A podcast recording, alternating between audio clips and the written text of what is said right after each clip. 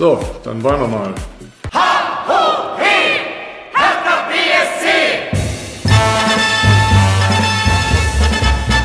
Hallo Hertha-Fans, ich bin Lukas und das hier ist der Hertha Base Podcast mit der Folge 63. Ähm, ja, wir wollen wie jede zwei Wochen über die äh, letzten Spiele von Hertha BSC sprechen und das tue ich äh, heute Abend mit zwei Gästen. Marc Schwitzky, unser Fanexperte, hat leider keine Zeit, aber wir haben uns einen riesen Ersatz besorgt. Ich sag's euch, riesen Ersatz. Zum einen Alex, unser Mann für die Vorberichte. Hallo, guten. Abend. Hallo, hallo. Und ein Ex-Hertha-Base-Mitglied, Tobias. Ich grüße dich äh, und schicke Grüße in den Westen. Grüß Gott. Schick, äh, stell dich doch noch mal kurz vor, damit die anderen so wissen, was du so machst, was du mit Fußball zu tun hast und pipapo. Ja, also ich bin ja äh, tatsächlich gebürtiger Berliner, auch wenn man mir das gar nicht anhört, weil ich halt ziemlich früh in den Westen gezogen bin. Bin halt als kleines Kind schon ins Olympiastadion mit dem Vater gegangen. Daher dann die frühe äh, Bindung zu Hertha, die dann halt auch nach dem Umzug aufrechterhalten ist. Äh, ja, was habe ich sonst noch mit Fußball zu tun? Ich war eine Zeit lang äh, Mitglied bei Hertha Base. Ähm, hab so ziemlich die, mal die Artikel über die Japaner geschrieben. und war dann auch, äh, so hat mich Marc dann immer genannt, der Twitter-König. Hab da so ein bisschen für mehr Reichweite gesorgt. Das ist ja jetzt eher. Ja. Das ist ja jetzt eher. Also wenn Ach, einer, ne? wenn, wenn einer Twitter-König ist, dann ist Marc das. Also. Nee, also ich bin Twitter-König. Den Titel nimmt mir keiner. Okay. Grüße, Grüße an Marc. Und ja, jetzt mittlerweile äh, bin ich seit, also es ging dann halt, war halt ziemlich zeitgleich der Ausstieg bei Hertha Base. Dann habe ich bei Transfermarkt freiwillig, das muss ich immer extra erwähnen, da bekomme ich immer viele Fragen, was ich denn da verdiene. Nichts. Äh, als Datenpfleger für japanischen Fußball. Und bin seit neuestem so beschäftigt mit äh, Fanseiten auf Facebook und Twitter so ein bisschen Werbung für die Liga zu machen, so ein paar Fans im deutschsprachigen Raum zu finden, weil die Liga sich da nicht wirklich selber drum kümmert. Aha. Okay. Hm. Und damit verdienst du dein Geld? Nee. Nein, das ist alles, Okay. alles Hobby. Okay. Naja, gut. Das ist aber sehr ehrenhaft ähm, und ja, du musst, wir müssen uns eh noch mal irgendwann äh, gesondert unter, unterhalten, wenn ich meinen Trip nach Japan äh, anbreche, dann muss ich da wissen, wo man da hingeht, um Fußball zu sehen. Ja, da kriegst du dann schon Infos. Du bist ja in Tokio, hast du gesagt, ne? Ja, wir werden vielleicht sogar so ein bisschen rumreisen, also mal gucken, was wir so sehen. Ja, ist Ja. die Auswahl riesig. Ja, das ist sehr gut. Gut, aber heute soll es nicht um äh, Japan gehen, heute soll es um Hertha gehen und um Berlin gehen. Und ähm, ja, zunächst natürlich erstmal um das Spiel gegen den FC Bayern München. Äh, wir mussten mal wieder in der Allianz Arena antreten. Das ist ja so einmal in der Saison Pflicht. Und ähm, ja, Paldadei hat zu drastischen Maßnahmen nach diesem grottigen Auftritt gegen Mainz gegriffen und hat erstmal gleich irgendwie einen freien Tag abgesagt und äh, irgendwie Sondertraining oder was war da los? Hat da jemand von euch noch das genau im Kopf? Der freie Tag wurde, glaube ich, von Preetz gestrichen. Ja, ist ja egal Ähm, von wem, aber so, so sinngemäß, dass man, dass man natürlich jetzt nicht denken muss, dass man nach der Niederlage so ohne weiteres weitermacht. Ähm, ansonsten weiß ich gar nicht, war irgendwas Besonderes los. Ich weiß nur, dass wir irgendwie, war das vor Bayern, dass wir dann noch Torschusstraining extra gemacht haben und so Kontertraining. Und da der da äh, total wütend war, weil es irgendwie komplett in die Hose ging und kein Stürmer getroffen hat, hat er dann irgendwann sogar die Abwehr gegen die Stürmer halt spielen lassen und von denen hat auch keiner getroffen. und dann hat er Ja. irgendwann wutentbranntes Training abgebrochen. Ja, aber das hätte er mal nicht machen sollen, weil es hat ja nichts gebracht. also man kann ja schon mal, kleiner Spoiler, wir haben kein Tor geschossen. ähm, ja gut, aber wie, wir machen das mal so, wie, wie ich das letztes Mal auch schon gemacht habe. Wir handeln es mal so ein bisschen nach, äh, nach den Kategorien Vorzeichen der Partie, Aufstellung und Spielverlauf ab. Und die Vorzeichen waren halt dieses unfassbar grottige Spiel gegen Mainz. Äh, und wie steht's denn gerade um die Bayern so, Tobi? Was waren denn da so die Vorzeichen? Ja, gut, erstmal muss ich sagen, ich war ganz froh, das mein Spiel gar nicht gesehen zu haben. Ja, ging mir auch so. Ähm, äh, ja, was kann man gegen die Bayern erwarten? Äh, Vorzeichen als Hertha-Fan oder generell als äh, geneigter Bundesliga-Fan, der jetzt so nicht unbedingt die Stange nach München hält, der ist ganz froh, wenn man sich einigermaßen gut aus der Affäre zieht in München. Äh, die Bayern haben wahrscheinlich das Problem, jetzt irgendwie wieder die Konzentration aufrechtzuerhalten mit den kleinen Problemchen mit Robin, Ribéry und Co. Ähm, ja. Obwohl das ja auch positiv sein kann. Ne? Also ich dachte mir auch so, Ja, äh, die Das Unruhen kann um Robben. positiv sein, aber kann halt auch negativ sein, wenn ich dann die Ära Guardiola denke, da ist das ja dann zum Saisonende auch immer in die Hose gegangen. Also es, es tut den Bayern, glaube ich, nicht gut, dass sie da konkurrenzlos an der Spitze stehen, glaube ich, jetzt mit 20 Punkten Vorsprung. Gut, der Hertha konnte es in diesem Fall jetzt recht sein. Den Bayern vielleicht nicht. Ja. Gut, Aber keine große Sache für die, nee, keine richtig. kleine Sache, halt ein 0-0 gegen Hertha und fertig. Ja, also v- v- auch v- bei Vorzeichen meine ich auch zum Beispiel das 5-0 gegen Besiktas, ne? Also das ist natürlich auch sowas, da haben die halt mal wieder ordentlich aufgezockt und haben die halt einfach weggeschossen. So, war, war das in München? Ja, war in München, in ne? München, ja. München, genau. Ja, Ja, und, und danach hat sich ja, danach hat sich ja Robben dann, äh, also der kam ja dann, glaube ich, der kam ja sogar noch in der ersten Halbzeit, weil ja James verletzt war und äh, hat sich ja dann danach, um das nochmal aufzuarbeiten, ähm, vor die Kamera gestellt und meinte dann, wenn, wenn er jetzt das sagen würde, was er denkt, dann müsste er am nächsten Tag zu Rummenigge oder so ähnlich. nee, zu Ja. Und da, Brazzo, da, da, da, da dachte ich Ah, eigentlich auch schon, weiß ich nicht, ob Rummenigge oder Brazzo, ich glaube, Rummenigge hat da eher was zu sagen. Sehr ähm, klar. Aber da, das war eigentlich schon wieder so prototypisch, ja, okay, der macht jetzt gegen uns einen Hattrick. Ja, also ich, eben. ich, war mir, ich war mir eigentlich sicher, dass der jetzt richtig heiß ist Genau, und, und so dachte auch, ich mir dass das der auf jeden auch. Fall von Anfang an spielen wird und uns da abschießen wird. Und der hat ja auch gut gespielt, Ja, muss man auch sagen. aber hat halt kein Tor gemacht. Korrekt, korrekt. Tobi, wolltest du gerade noch was ergänzen? Ich habe dich atmen hören oder ist es einfach Äh, nur gut, nee, dass ich äh, dich atmen höre und du nicht? Ja, das, ist- das ist schon mal gut. Äh, nee, gibt es da weiter nicht zu ergänzen, was, was Robin oder die Personalsituation der Bayern betrifft. Gut, dann kann ich hier noch ein paar so. Wobei ich fand, ja, darf ich? ja klar, natürlich. Ich- ich- Jetzt haben sie zwar äh, Besiktas 5-0 geschlagen, haben aber auch dann ziemlich früh vom Platzverweis äh, profitiert. Also ich war mir da jetzt nicht so sicher, dass wir zumindest abgeballert werden von Robben. Ja. So, ich dachte, im, im Vorfeld habe ich eher an so eine knappe Niederlage vielleicht gedacht, aber an so eine Klatsche jetzt nicht wirklich. Ja, also ich, ich war mir ziemlich sicher, dass das irgendwie in die Hose geht. Also ich meine, es ist natürlich auch äh, safe äh, gespielt. Ne? Von mir, in, in München holen wir nix, Mann, bin ich ein Experte. ähm, das ist, äh, aber trotzdem hatte ich es einfach im Gefühl, dass gerade, also ich hatte eher so ein bisschen das Gefühl, dass das Robben auch äh, da, gerade weil die ja auch ähm, Robben und Ribery, glaube ich, auch nicht so oft zusammenspielen, dass die uns da ganz schön herzocken werden, auch gerade nach diesem, nach diesem äh, Mainz-Auftritt da.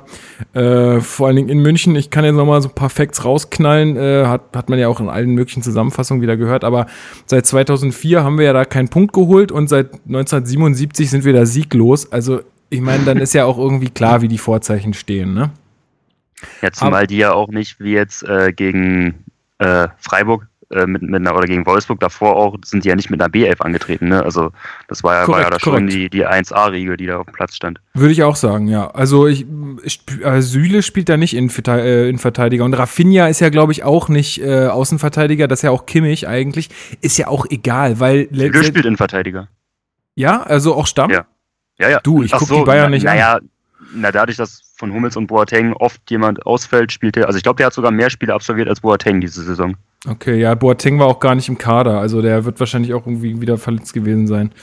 Oder Ähm, geschont einfach. Oder so, ja. Aber Rafinha ist, glaube ich, auch eine entscheidende Personalie. Zumindest habe ich das so von Bayern-Fans vernommen, äh, dass die gesagt haben, mit Kimmich wäre das nochmal ein Tick anders gelaufen vielleicht. Ja, sicher. Aber ey, ganz ehrlich, Goff wie gesprungen ist immer noch eine krasse Mannschaft, äh, wo man echt froh sein kann, wenn man da einen Punkt mitnimmt. Äh, lass uns mal auf die Aufstellung von Hertha kommen. Äh, eine äh, weil interessant fand ich daran, dass wir mal mit einer anderen Formation gespielt haben. Und es war mir äh, gar nicht so bewusst, auch das ganze Spiel war mir, also mir ist gar nicht so krass aufgefallen. Und zwar haben wir ja mit so einer Doppel-Acht gespielt, mehr oder weniger. Also, also Lazaro und Darida so auf der Acht und Lustenberger dann als alleiniger Sechser. Normalerweise haben wir immer zwei Mhm. Sechser und dann ein Zehner. Ähm, das haben wir dieses Mal nicht gemacht. Also im Endeffekt haben wir mit der exakt selben Formation gespielt wie Bayern, zumindest laut Kicker. Ähm, Bei uns dann wahrscheinlich eine, eine Ecke defensiver ausgerichtet als bei denen. ja, nat- davon gehe ich aus.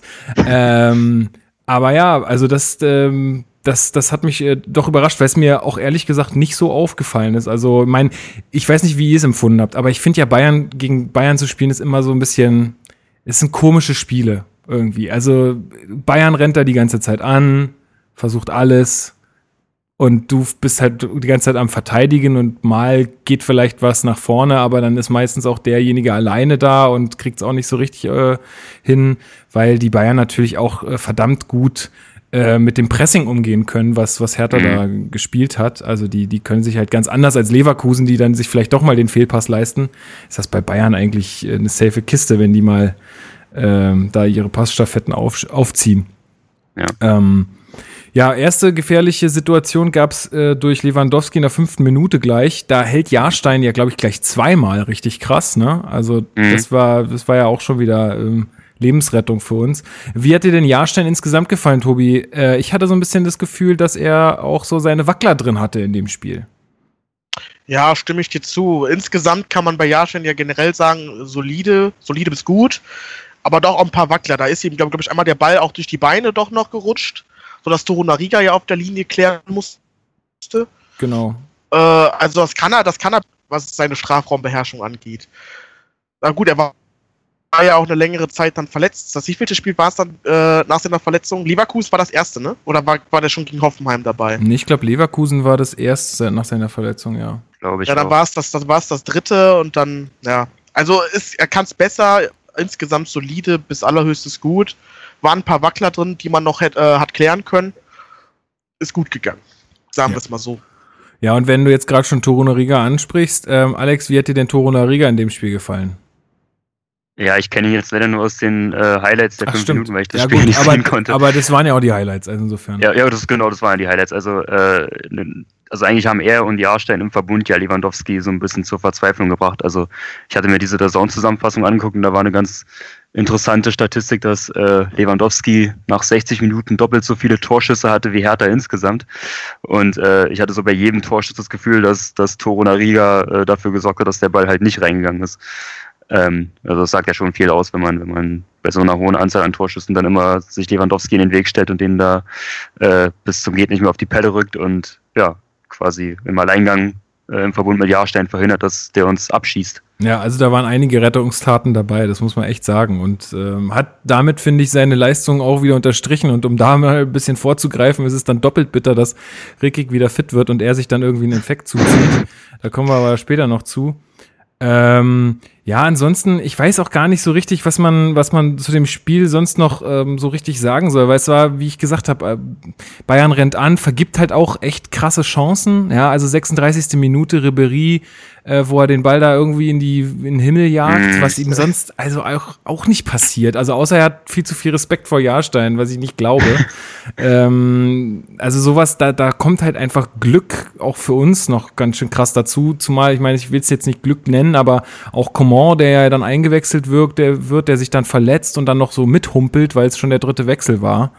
Auch so eine ja. Geschichte, ja, es ist einfach glücklich irgendwie dann auch letzt, äh, also am Ende. Ähm, gut verteidigt von uns. Wir hatten so ein paar Situationen, wo wir äh, hätten auch äh, vielleicht was kreieren können, aber also ich kann mich da jetzt an nichts, nichts erinnern, wo ich sage, der hätte jetzt unbedingt reingemusst oder so. Also, äh, oder geht's euch da anders, Tobi? Hast du irgendwas gesehen?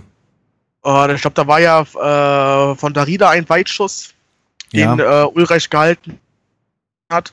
Peck ja äh, in einigen Situationen sehr offensivfreudig, aber ansonsten ja, viel war da jetzt nicht unsererseits. Ja, also wie gesagt, ein bisschen komisches Spiel irgendwie. Also ja, Bayern-Spiele sind halt immer irgendwie seltsame Spiele und macht auch irgendwie nicht so richtig Spaß anzugucken. Ich meine, das Ergebnis war umso besser. Ich habe ja dann immer schön Live-Ticker für Alex gemacht. ja, vielen Dank nochmal. Das, das, war, das war ganz cool. Ähm, und ja, aber letztendlich kann man noch, also was man noch sagen muss, ist, dass Hertha deutlich mehr gelaufen ist als Bayern und äh, dass auch sein, sein, also ja, hat auch, auch das Ergebnis sicherlich mit beeinflusst. Also ich glaube, sieben oder acht Kilometer waren das, die, die mehr gelaufen sind. Das heißt, fast ein ganzer Spieler, ja, der da irgendwie ich, mehr. Ich glaube, das ist ja, das ist ja generell bei den Gegnern der Bayern so, oder? Ich also dadurch, nicht, dass, dass die ja das, dadurch, dass die ja den Ball mehr laufen lassen als, als sich selbst, ist, glaube ich, so ein bisschen äh, ja, einfach der Spielweise der Bayern geschuldet, dass der Gegner da mehr laufen muss, ja, weil du dann die ganze Zeit hinterher rennst. Das auf jeden Fall, ähm, aber trotzdem war das, glaube ich, auch ein Wert, der recht ansehnlich ist. Also ich meine, ja. du kannst es halt auch sein lassen, dann hast, dann fängst du dir da wahrscheinlich vier Dinger, äh, oder du machst es halt und äh, fährst mit einem Punkt nach Hause, ja. Ja, ähm, ja, interessant vielleicht auch noch, äh, drittes Auswärtsspiel in Folge zu null. Das ist äh, ein neuer Rekord für Hertha. Ähm, also das muss man auch erstmal äh, packen, sowas. Äh, obwohl wir, also ja, jetzt äh, oft auch irgendwie durchrotieren mussten in der Innenverteidigung oder in der Verteidigung insgesamt ja auch momentan, kommen wir vielleicht auch später noch dazu, äh, nicht ganz so gut aufgestellt sind oder also sagen wir mal, da sind jetzt nicht die Leute auf ihrem äh, Form äh, hoch. Ja, ähm, ja. Gut, ansonsten würde ich das Spiel fast schon zumachen an der Stelle. Also ich wollte ja noch einmal was zu Alexander Esswein tatsächlich sagen und das Ja, ist gerne. böse gemeint. Gerne. Ähm, Hertha hat ja quasi über das gesamte Spiel den Ball relativ schnell wieder hergegeben. Das waren ja teilweise nur lange blinde Bälle nach vorne Richtung Selke. Und als der dann für S2 ausgewechselt wurde und der natürlich naturgetreu in die Spitze gegangen ist, da war Hertha logischerweise dazu gezwungen, den Ball flach zu halten. Und das konnte man sich sogar ein bisschen angucken. Das war so die, das, das war die Phase, dachte ich so, ach ja, das sieht ja nicht ganz so übel aus, nicht so ganz langweilig wie die erste Hälfte. Ja, da muss ich sagen, äh, konnte man sich ein bisschen was angucken. Ja, ist mir auch aufgefallen, dass Hertha dann häufig, wenn sie dann mal den Ball erobert haben, irgendwie dann auch äh, eigentlich so uh, bloß schnell weg wieder mit der Kugel. Ähm, also da auch nicht nicht so richtig nach vorne gespielt haben, da auch nicht dann irgendwie den Ehrgeiz hatten, da jetzt mal wirklich ähm, richtig anzugreifen. Also so ist es mir aufgefallen. Ich habe mir das, glaube ich, also ich habe mir immer so Notizen mache ich mir und da steht auch drin, dass wenn man den Ball hat, dann sollte man vielleicht auch mal versuchen, wenn man den Ball schon mal hat, dann ihn auch nach vorne zu spielen und nicht zurück äh, um ihn dann wieder zu verlieren.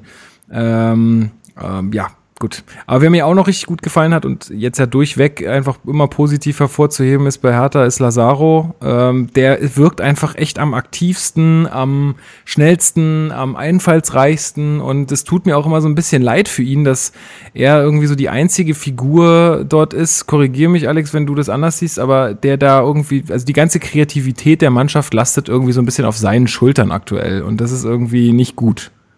Ja, ja, sehe ich genauso. Man hat ja so ein bisschen die Hoffnung, dass es dann jetzt durch die Rückkehr von Duda vielleicht anders wird, aber Naja, ähm, ja, auch- also bis der- jetzt kannst du vergessen, sorry, aber da. Ja, ist halt leider so. Also klar, natürlich, dass, dass man jetzt gerade in der Phase nicht viel erwarten kann, weil der ja auch erstmal wieder zurückkommen muss. Logisch, aber ja, wenn dann, wie du sagst, das ganze Offensivspiel quasi an einem Spieler hängt, weil ja auch, also spielerisch geht ja von dem Selke auch nichts aus, den musst du halt füttern, weil äh, ins, ins Passspiel einbeziehen Ja. oder so, das geht halt nicht, weil das kann er nicht. Ja, und ja, Kalum, ja, der macht halt seine Tore, aber zum Spiel beitragen kann er auch nichts. Ja, äh, also Und dann mein- ist es halt bitter irgendwann. ist ja mal so ein bisschen schwierig, das jetzt voneinander zu trennen, aber ich, also ich habe jetzt, äh, als ich ihn gegen, ähm, gegen Schalke jetzt auch hab spielen sehen, Kalu auch immer so ein bisschen, klar, wir haben irgendwie jetzt auch, waren jetzt immer nicht gut zu Kalu in unserem Podcast, aber letztendlich muss man sagen, er ist dann doch an vielen Aktionen auch immer beteiligt, ne? Also er macht dann schon doch recht viel, um auch mal Torgefahr auszus also zu kreieren. Äh, mein klar, was ihm halt völlig abgeht, ist irgendwie zu helfen, wenn es mal in die Rückwärtsbewegung geht oder so. Da ist er mal recht äh, wenig dabei. Aber ähm, letztendlich ist er doch echt viel beteiligt, dann, wenn es mal vorne zur Sache geht. Ähm, aber was du jetzt gerade noch angesprochen hast, war, dass man Selke und auch Ibišević sind ja, ja für mich eigentlich schon auch ähnliche Stürmertypen. Äh, die musst du halt wirklich füttern. Und wenn du dann das Problem hast, dass dir die Leute fehlen, die die, Leu äh, die, die dann füttern, ja, dann, dann, ja, dass es dann mit dem Tore schießen nicht klappt, äh, ist klar, ne? Ähm, Also ich finde, ich finde, Ibišević ist da schon nochmal so ein bisschen anderer Spielertyp. Klar, auch jemand, der über seine Körperlichkeit kommt, aber ich finde, den kannst du schon ins Spiel einbeziehen. Also ich hatte gerade so in den letzten beiden Saisons habe ich viele äh, Momente im Kopf, wo er das Spiel nochmal gut verlagert und, und auch äh, dann Flankenwechsel und so weiter nach außen schlägt. Also das kann er schon, aber was ihm halt dann jetzt im Moment gerade abgeht, ist eben die Torgefahr. Und du hast dann, ja, das ist dann eben so ein, so ein sehr, so eine sehr ungünstige äh, Kombination, wenn du einen Selke hast, der zwar, gut, jetzt zwar auch schon länger nicht mehr, aber per se ja eigentlich sehr torgefährlich ist, aber eben ins Spiel eingebunden, äh, also nicht ins Spiel eingebunden werden kann und auf der anderen Seite Ibišević, der das schon kann, aber der die Tore nicht macht. mhm. Also eine Mischung aus beiden in die andere Richtung wäre halt gut, aber ja. ja. Ja, das wäre tatsächlich von Vorteil.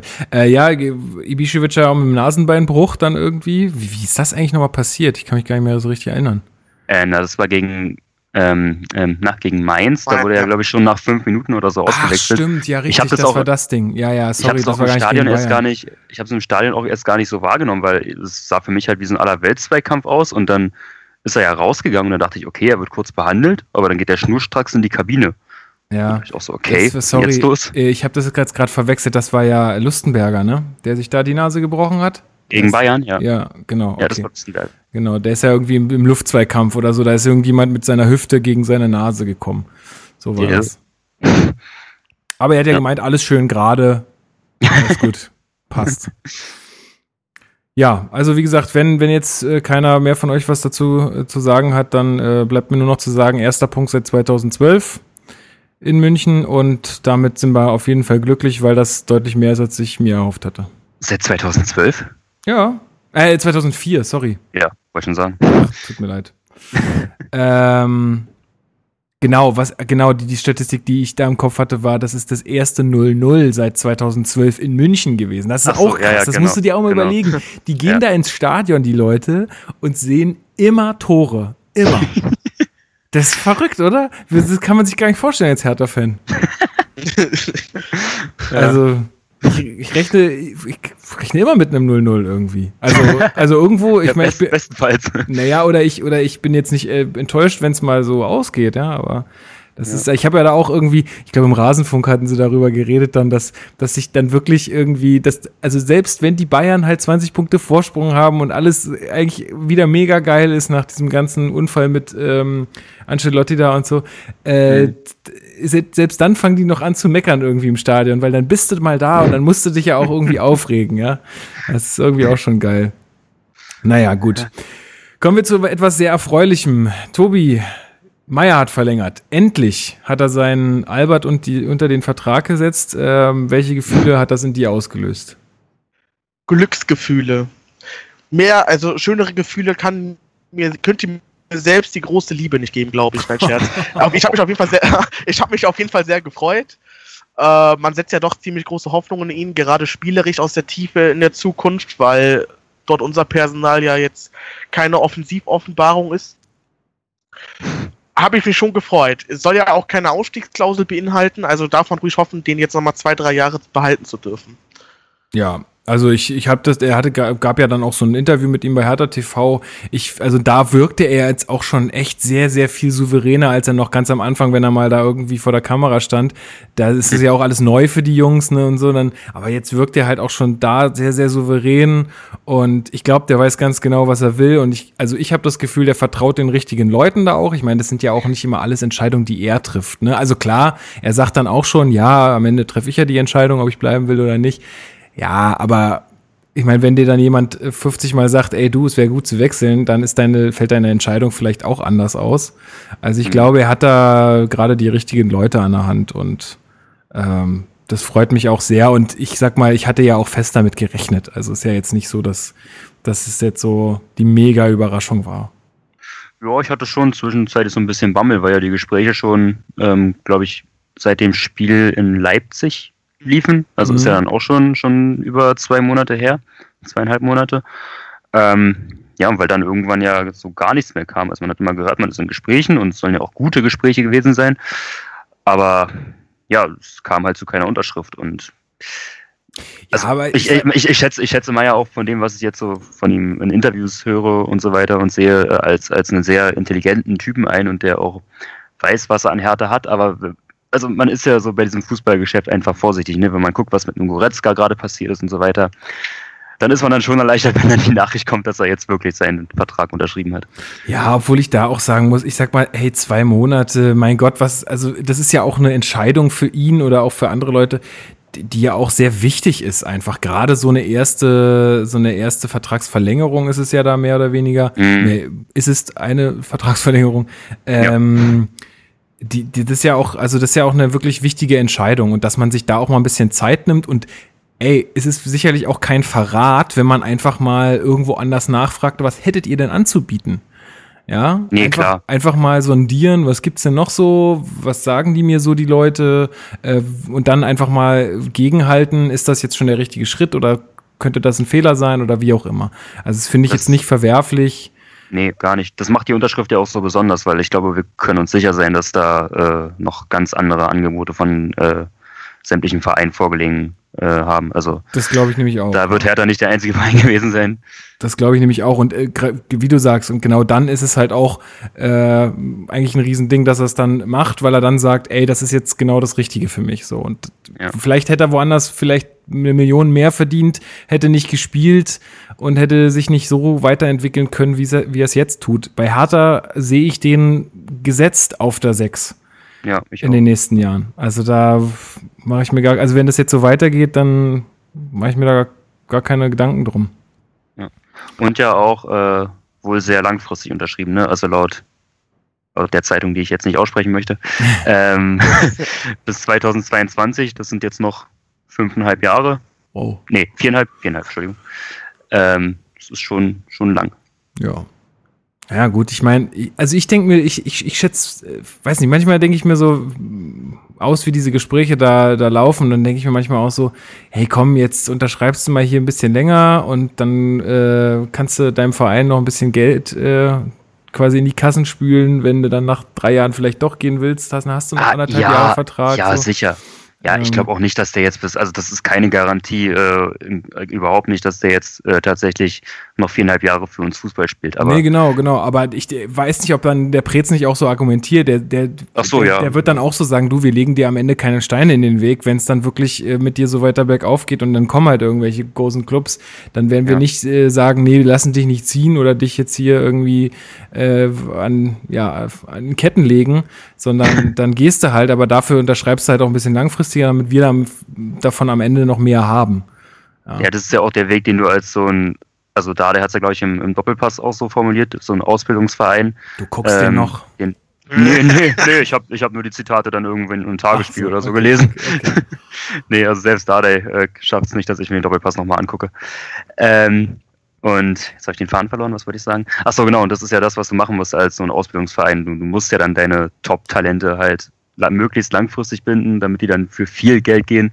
Und wie wir es ja dann im Sommer gemacht haben mit Brooks, dann eben adäquaten Ersatz holen und dann möglichst sich in die Breite verstärken. Also ja, bei Brooks haben wir dann, glaube ich, vier Spieler geholt für die Summe.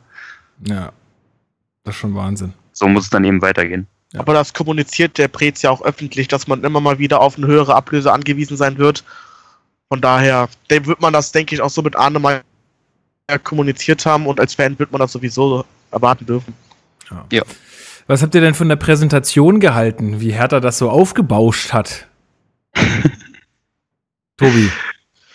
Ähm, naja, meine Meinung allgemein zu Herthas Social Media Auftritten ist jetzt äh, nicht die beste. Ich bin da ja schon seit Jahren kein großer Fan von, wie die sich da präsentieren. So als, als, als Zirkus sich über alles Mögliche lustig machen, äh, für jeden Spieltag einen lustigen Spruch parat haben. Ich erinnere mich auch damals äh, der Ibrahimovic-Gag. Also, äh, ich bin ja sowieso eher so der, der auf den Sport achtet von daher, ja, gut, ich bin viel auf Twitter unterwegs, find, empfinde das eher als nervig. Aber gut, es gibt ja auch viele Leute, die Hertha Social Media Abteilung als die geilste in der Bundesliga empfinden. Ja, das ist vielleicht auch ein bisschen zu viel gesagt. Also, ich meine, ich finde es halt ganz gut, dass sie sich ein bisschen was trauen. Dass da mal auch was in die Hose geht, da gebe ich dir recht und das werden Klar. die sicherlich auch sehen. Hoffentlich. Aber es ist halt, es ist halt teilweise so arg krass gestellt, dann guckst du dir als Fan da was an und denkst so, oh, nee. Ja. Ja, ja gut, man kann nicht, man kann nicht jedermanns Geschmack treffen. Vielleicht sind wir auch schon ein bisschen zu alt. Ich weiß es nicht. ja, vielleicht also ist es so. Erfahrene Twitter-Hafen. Also wenn du, wenn du so guckst, ähm, oh, wo waren das? Ich glaube bei äh, Alexis Sanchez, also auf jeden Fall bei irgendeinem Wechsel, der jetzt im Winter in der Premier League stattfand, da haben die dann so ein Videozusammenschnitt gezeigt, äh, wie, wie der irgendwie seine neuen Teamkollegen mit, mit irgendeinen so komischen Handshakes begrüßt und so ganz wirres Zeug. Ähm, oder, oder irgendwelche, oder tatsächlich irgendwelche Animationsfilme dann äh, da gedreht werden, wo dann der neue Spieler vorgestellt wird und sowas. Äh, da kannst du ja wirklich nur mit dem Kopf schütteln. Da fand ich das noch relativ moderat, was Hertha gemacht hat. Ich erinnere mich auch noch an die Verpflichtung von Chelsea vom Rüdiger. Da hatten die auch so ein lustiges Video veröffentlicht. Also es, es bleibt einem ja. im Gedächtnis sowas, aber gut, lustig finde ich sowas nicht. Man kann es sich angucken und dann war's das. Also ich fand nur die, äh, die schauspielerische Leistung von Michael Preetz, wo wir jetzt gerade ja äh, frisch nach den Oscars sind. Ähm, also ich glaube, wir haben, müssen nicht die Sorge haben, dass er äh, ins Schauspielgeschäft oh, nochmal eine zweite Karriere startet. Ja. Okay. Nee, das stimmt, ja. Das, das war recht, recht witzig.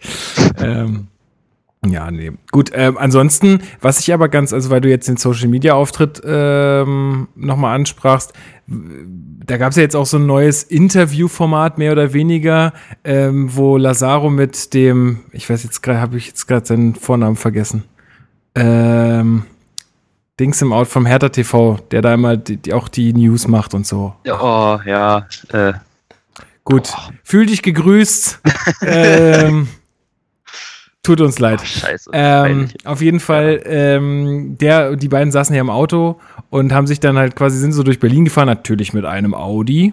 Ähm, und sind dann durch Berlin gecruised und haben sich halt so ein bisschen Mucke angehört, also die Lazaro so hört. Und das fand ich eigentlich ganz nett, weil man lernt die Leute dann so ein bisschen auch nochmal von der anderen Seite kennen. Ich fand es dann irgendwann so ein bisschen, naja, ja, gut, ihr rappt jetzt da den sechsten Song, okay.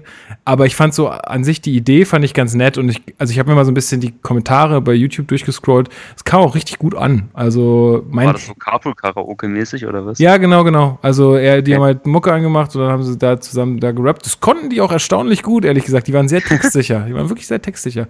Äh, aber er kam auch gut an und weil du das jetzt gerade sagtest, Tobi, tatsächlich sind wir dann irgendwo auch nicht mehr die Zielgruppe.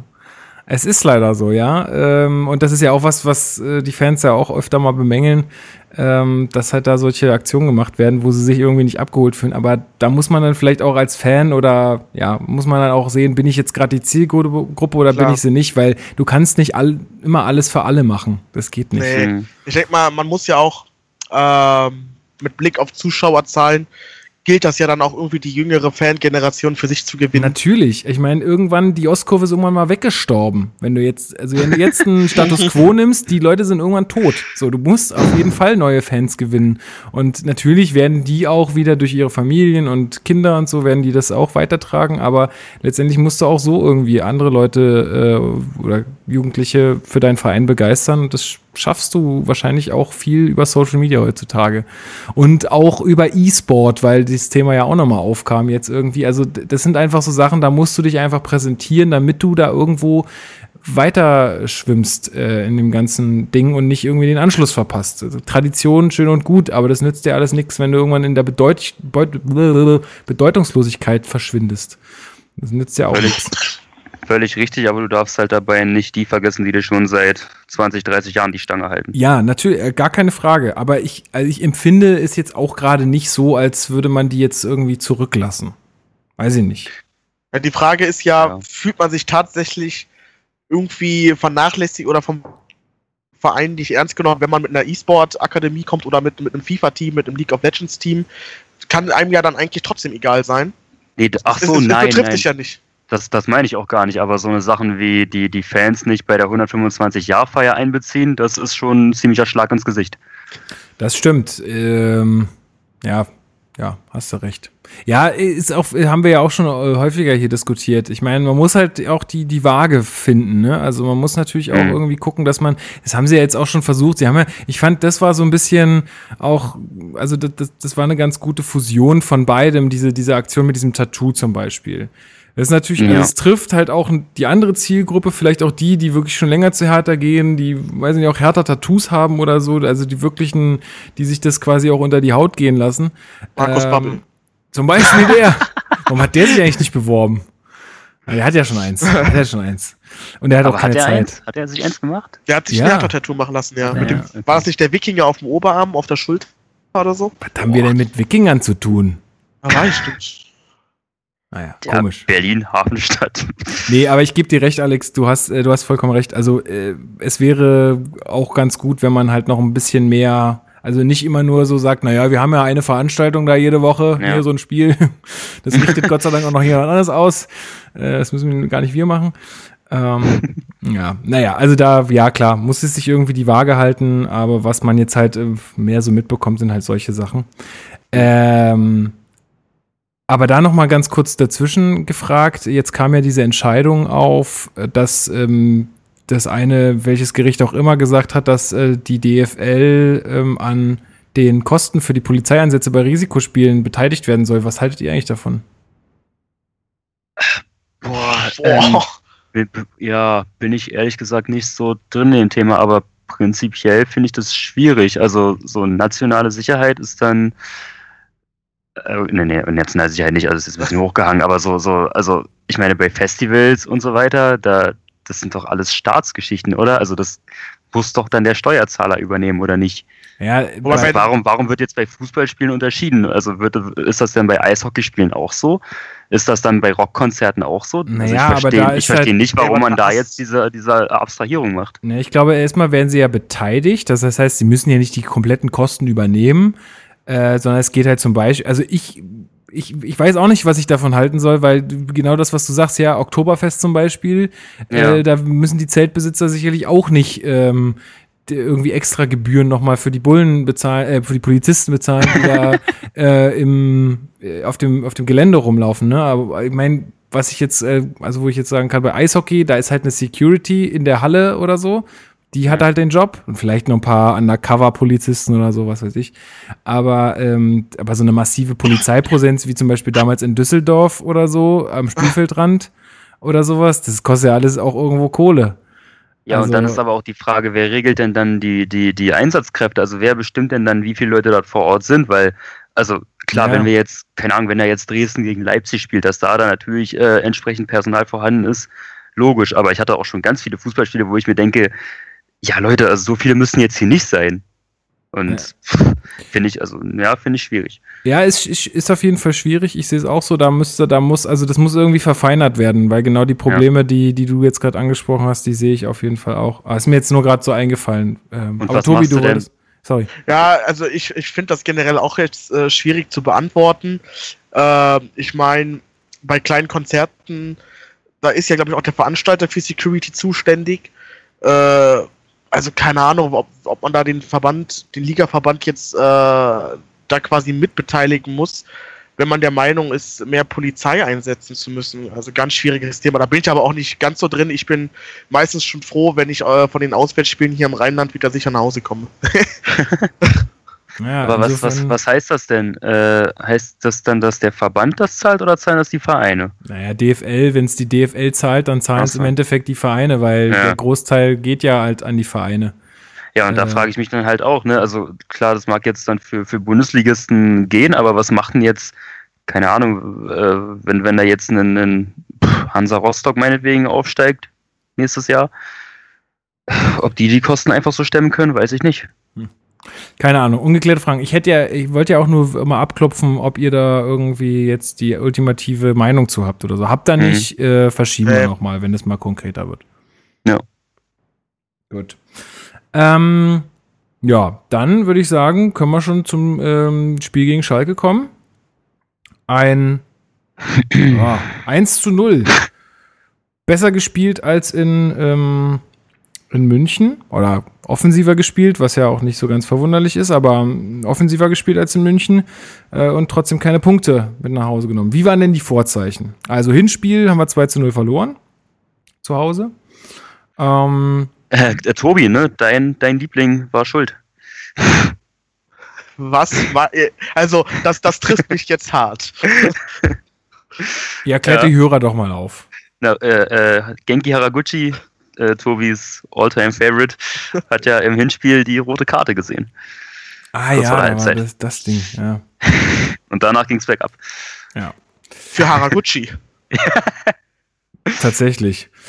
ähm, weiterhin Personal, ähm, wenn wir aufs Personal kommen, äh, Rekik äh, war wieder fit äh, und Jordan, da hatten wir ja vorhin schon gesagt, äh, mit einem Infekt äh, zu Hause geblieben, äh, was natürlich dann die Entscheidung für Dada etwas leichter gemacht hat. Das ähm, da hat er Glück gehabt in dem Fall. Äh, Burgstaller war auf Seiten von Schalke gesperrt, Goretzka war nicht dabei, ich glaube, der war verletzt.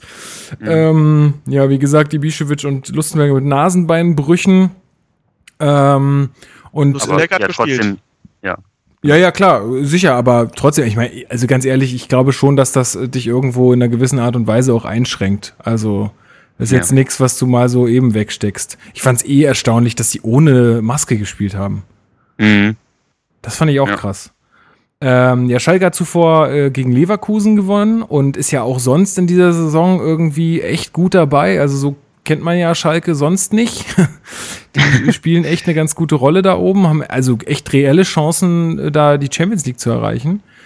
Ähm, und es äh, sollte das 100. Bundesligaspiel von Plattenhardt werden.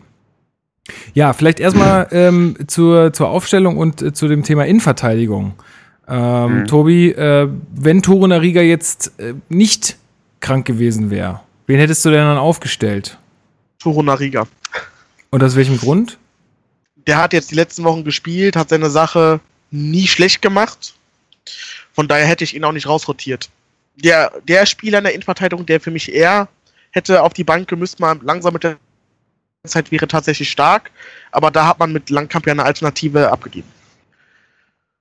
Das ist korrekt. Wie ja. ist es bei dir, Alex?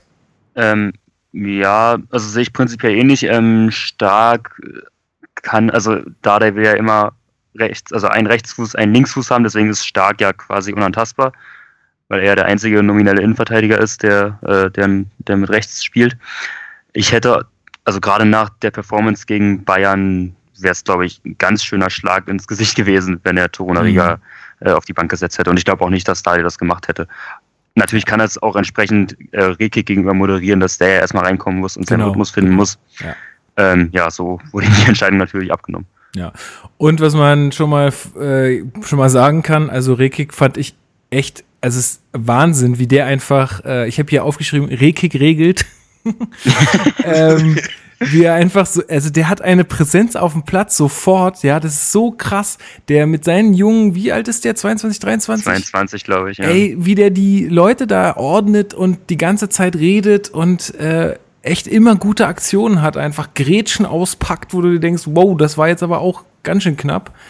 Ja. Ähm, fand ich echt richtig, richtig gut. Er hatte noch so ein paar Unachtsamkeiten ähm, im Spiel, aber das war jetzt auch nicht, also die war jetzt nicht gravierend. Ähm, aber Wahnsinn. Also wie der nach so einer Verletzung dann wieder so zurückkommt, fand ich sehr erstaunlich. Ja, ja, also so, so schade es natürlich für Toruna Riga ist, dass ja, der dann auch gleich so ein Comeback zeigt, aber für uns ist es ideal. Also na, vor allem der war zweieinhalb Monate verletzt ja. und dann gleich so abzuliefern. Das ist schon, schon, schon richtig schon stark. Ja. Und der, der sieht aber auch furchteinflößend aus. Ne? Also so, ich finde, der hat so ein bisschen was von Karl Drogo. Ja, für alle nicht Game of ich bin ja jetzt voll im Bilde, voll im Bilde. Äh, für alle nicht Game of Thrones Gucker, das ist ein ähm, ja, Häuptling eines sehr kriegerischen Volkes, sag ich mal. ähm, ja, ansonsten auch wieder so gespielt wie gegen ähm, Bayern äh, mit, mit so einer Doppel-8 äh, mehr oder weniger. Oder ich, bei Kicker ist es jetzt, in diesem Spiel war es irgendwie eine Doppel-10 anscheinend. Äh, wahrscheinlich, weil wir offensiver waren. Ähm, aber diesmal ohne Darida, der mit einer Nagelbettentzündung am kleinen Finger, nee, Quatsch, am Fuß, äh, äh, nicht mit dabei. Ähm, und diesmal dafür Meier im Kader oder und dann auch in der Startelf. Äh, was mich aber ein bisschen gewundert hat, äh, Tobi, war, dass also das war dieselbe Formation und es, es ist auch irgendwie letztendlich mit Meier äh, eine offensivere Variante sogar gewesen, finde ich etwas. Ähm, warum haben wir nicht dasselbe Pressing an den Tag gelegt wie gegen Bayern? Was war anders? Warum war die Mannschaft da so anders eingestellt? Boah, ähm, gute Frage. Das fragt man sich ja generell äh, als jemand, der sich nach etwas mehr Offensivfußball sehnt. Hertha stand ja direkt am Anfang richtig tief, hat ja fünf bis zehn Minuten gebraucht, bis man den Schalker Druck etwas hätte oder etwas hat entgegenstemmen können als man dann ja drei Chancen innerhalb von drei Minuten hatte mit der tausendprozentigen von Stark. Ähm, ja. Boah, finde ich gar nicht. Also von der Position her, also wo er, wo er, ja, er stand ja nicht. Das, ja, das war ja das große Problem. Ja. Das, äh, also von der Position her und vom Zuspiel und alles sowas, äh, würde ich, würde ich dir da fast recht geben. Aber mein, wenn du da schon so halb am Boden liegst, also als eine tausendprozentige würde ich es nicht okay, nennen, das, aber das die beste Chance im Spiel. Die beste Chance okay. auf jeden Fall. etwas überspitzt, sagen wir 150. okay. Liegt vielleicht aber auch daran, gegen Bayern, da erwartest du offensiv äh, ja noch mal weniger als gegen Schalke. Dort bist du ja mit der Grundeinstellung drin, wirklich quasi nur irgendwie den Tor zu hüten und mal den einen oder anderen Nadelstich nach vorn zu setzen. Gegen Schalke erhofft man sich ja dann vielleicht doch noch mal etwas mehr. Ähm, ja, ich, also, mich hat's Ahnung, gewundert. Mich hat's gewundert, warum wir da nicht auch so früh angegriffen haben und uns da eher so hinten haben reindrängen lassen. Also fand ich komisch irgendwie, weil die Situationen sind dieselbe. Eine gute Mannschaft auswärts, äh, irgendwie, also und gerade gegen Schalke hätte man doch dann vielleicht eher noch äh, mit einem Pressing mal Balleroberungen generieren können. Ja, ja aber man hat ja einmal gesehen, als Hertha einmal in der ersten Hälfte richtig gepennt hat, wurde das ja sofort bestraft. Wenn du jetzt Schalke noch mehr Räume lässt, weil aber das ist doch bei Bayern auch so. ja, die haben es ja nicht genutzt. Die haben es ja. nicht genutzt. Ja, und Hertha hatte, Hertha hatte gegen Bayern ja auch in der ersten Hälfte äh, auch einige große Lücken gelassen und die hat man ja dann auch erst in der zweiten Hälfte behoben bekommen. Ja, also klar birgt es natürlich immer so ein gewisses Risiko, aber du hast dann eben auf der anderen Seite auch eine höhere Chance, Tore zu erzielen. Also das, was wir gegen Leverkusen gemacht haben, war doch, war doch ein, ein Exempel, wie du es machen kannst. Also wie du auch eine gute Mannschaft unter Druck setzen kannst. Und Leverkusen ist ja, ist ja mindestens genauso ballsicher wie Schalke. Also die haben ja auch ein, ein sehr starkes Mittelfeld und mit, mit Brand und so weiter, da sehr ballsichere Spieler. Also warum machen wir es denn nicht so wie gegen Leverkusen und gehen mal vorne rauf? Also ich fand ja nach der Anfangsphase, die ja wirklich sehr schwach von uns war, ging es ja sogar. Also wir kamen ja dann auch recht gut rein. Aber warum stellt sich denn Dardai von vornherein vor die Kamera und, und sagt, ja, das wird hier ein Kampfspiel und äh, wir, schalten wir stellen Sie lieber woanders rein. Ein. Ja, schalten Sie lieber woanders hin. Also was, was ist denn das? Und das haben wir gegen Bremen auch schon gemacht. Da werden sich da alle Sponsoren so gefreut haben. Das ist unser Mann. Nein, aber, aber was, also gegen Bremen hat das, ja, hat das ja auch schon gemacht. Da hat er ja auch vor der Partie gesagt, das wird hier ein Kampfspiel und äh, irgendwie man soll hier keinen schönen Fußball erwarten. Ja, und was passiert? Bremen spielt richtig tollen Fußball und was machen wir? Wir vernageln da unsere eigene Kiste und haben Glück, dass Torunaria richtig steht. Ich glaube, es ist bei also, ihm so. Das kann es auch nicht sein. Ja, ich glaube, er will so die, die Erwartungshaltung halt so runterdampfen, ne? Aber das aber ist halt auch irgendwie. Ja, Erwartungshaltung runterdampfen ist ja okay, aber dann kannst du nicht auch genauso scheiße spielen, wie du es ankündigst. Und vielleicht Na, warum halt denn nicht? selber. ja. Wobei das ist meiner Meinung nach schon fast ein eigenes Thema für sich, äh, da der und Erwar Erwartungshaltung. Ja. Wie meinst du das? Also. Ja, auch nach der Presse, äh, nach der Presse, auf der Pressekonferenz nach dem Spiel hat er auch direkt wieder gesagt, er kann der Mannschaft keinen Vorwurf machen. Vorwurf ist da vielleicht äh, das falsche Wort. Aber man kann der Mannschaft schon ankreien, einmal richtig krass gepennt zu haben. Und ah ja, das ist, das stört mich generell so ein bisschen vor dem Spiel. Nicht das erste Mal wird hier direkt äh, verkauft, dass das wird heute nicht schön. Gut, das kennt man als Hertha-Fan, aber man darf ja man darf ja trotzdem ein bisschen optimistischer an die Sache gehen, auch in der Öffentlichkeit. Ja. Und nach der Pressekonferenz halt auch immer, ich kann äh, dem keinen Vorwurf machen und dem, gut, äh, er muss es ja nicht wie Luhukai machen und dem Spieler dann mit einem Fehler äh, öffentlich zur Sau machen. Mhm. Aber man sieht ja, was das Problem dann an diesem Spiel war. Ein großer, eine große Fehlerkette hat letztendlich mindestens einen Punkt gekostet und das kann man dann auch ruhig mal so ansprechen. Mhm. Du, ich sehe das genauso wie du. Ich habe ja auch schon ganz oft hier an der Stelle irgendwie gesagt, so mir wäre mal ein bisschen mehr Kritik, äh, kritische Worte, wären mir mal Feuer, ein bisschen, so. bisschen lieber. Nur, also nur, ich, ich erkläre es mir jetzt so, ob ich das jetzt gut finde oder nicht, weiß ich nicht, kann ich auch schwer bewerten, weil ich im intern da nicht so drin bin, aber wir haben auch immer gesagt, es wird wahrscheinlich einen internen und einen externen Dardai geben. Ähm, der externe, der nimmt halt seine Spieler gerne in Schutz und intern wird da vielleicht doch noch mal ein bisschen, äh, ja, äh, deutlichere Worte finden. Wobei man auch sagen muss, er hat sagt, er betont ja auch immer, das ist eine sehr junge Truppe, viele sehr junge Spieler, wo die Leistung auch mal wechselt und vielleicht ist er da wirklich ähm, sehr vorsichtig, ähm, da irgendwie jetzt groß drauf zu hauen am Ende. Ähm, aber ich, ich sehe es wie du, man kann auch mal kritische Worte verlieren, ohne dass man irgendwie gleich jemanden denunziert, denunzieren muss. Also insofern, kann ich da, gebe ich dir da recht, ich würde mir das manchmal auch wünschen, dass man da mal ein bisschen mehr, äh, ja, auch, also auf der anderen Seite, wir haben ja auch ein gutes Spiel gemacht. Also, oder ja, gut kann man bei null Punkten jetzt nicht wirklich sagen, aber es war ja kein, also kein schlechtes Fußballspiel von uns. Äh, insofern hat er schon ja. recht, wenn er sagt, äh, ich kann jetzt gar nicht so viele Vorwürfe machen, wir haben einmal gepennt und Tor nicht das Tor nicht getroffen. Hm. Ja, aber schon so zwei Sachen. So richtig zwingend war, aber war das aber auch nicht, was nee. da kam. Also du hattest einmal diesen Kopfball von Rekik, der halt gefährlich war, und diesen Schuss von, von Selke in der ersten Halbzeit, aber so viel mehr kam dann auch nicht bei raus. Naja, wir hatten Und ja, das, das, stört, das stört mich halt, weil Schalke war ja auch nicht gut. Also die haben ja Nee. ein furchtbares Spiel abgeliefert, wenn man mal ehrlich ist. ja, ja, äh, äh, wollte ich eigentlich als Fazit ziehen, aber Schalke hat uns mit ein, unseren eigenen Waffen geschlagen. Es war eine exakte Ja. Kopie von unserem Spiel sonst. Einfach, also Ja. die haben im Endeffekt uns geschlagen mit unserem Fußball. Einfach brutal effektiv, äh, ja, äh, effizient, sorry. ähm, brutal effizient und dann einfach nicht mehr aufs Tor schießen und das Ding irgendwie nach Hause schaukeln. So. So Ja. macht das Hertha sonst auch. Ähm, und dann, ja, also nochmal, damit wir ein bisschen chronologisch bleiben. Also es fing ja, also erstmal gab es ja eine Riesenmöglichkeit für Schalke. Ja, da war ja Jahrstein auch schon wieder überragend. Muss man ja echt, also sorry, aber der Ja. Typ rettet uns in den ersten zehn Minuten immer den, äh, den Rückstand. Das waren ja Ähm. sogar zwei Möglichkeiten hintereinander, ne? Genau, richtig, richtig. Wo ich echt noch dachte, der Ball wäre im Aus gewesen, aber war er nicht. Ja. Ähm, im, Im ersten Moment äh, habe ich gedacht, der war doch ganz klar im Aus und dann haben sie weiterspielen lassen. Naja, ähm, was dann aber kam, habt ihr das mitbekommen? Dieses eine Handspiel von dem Schalker im Strafraum?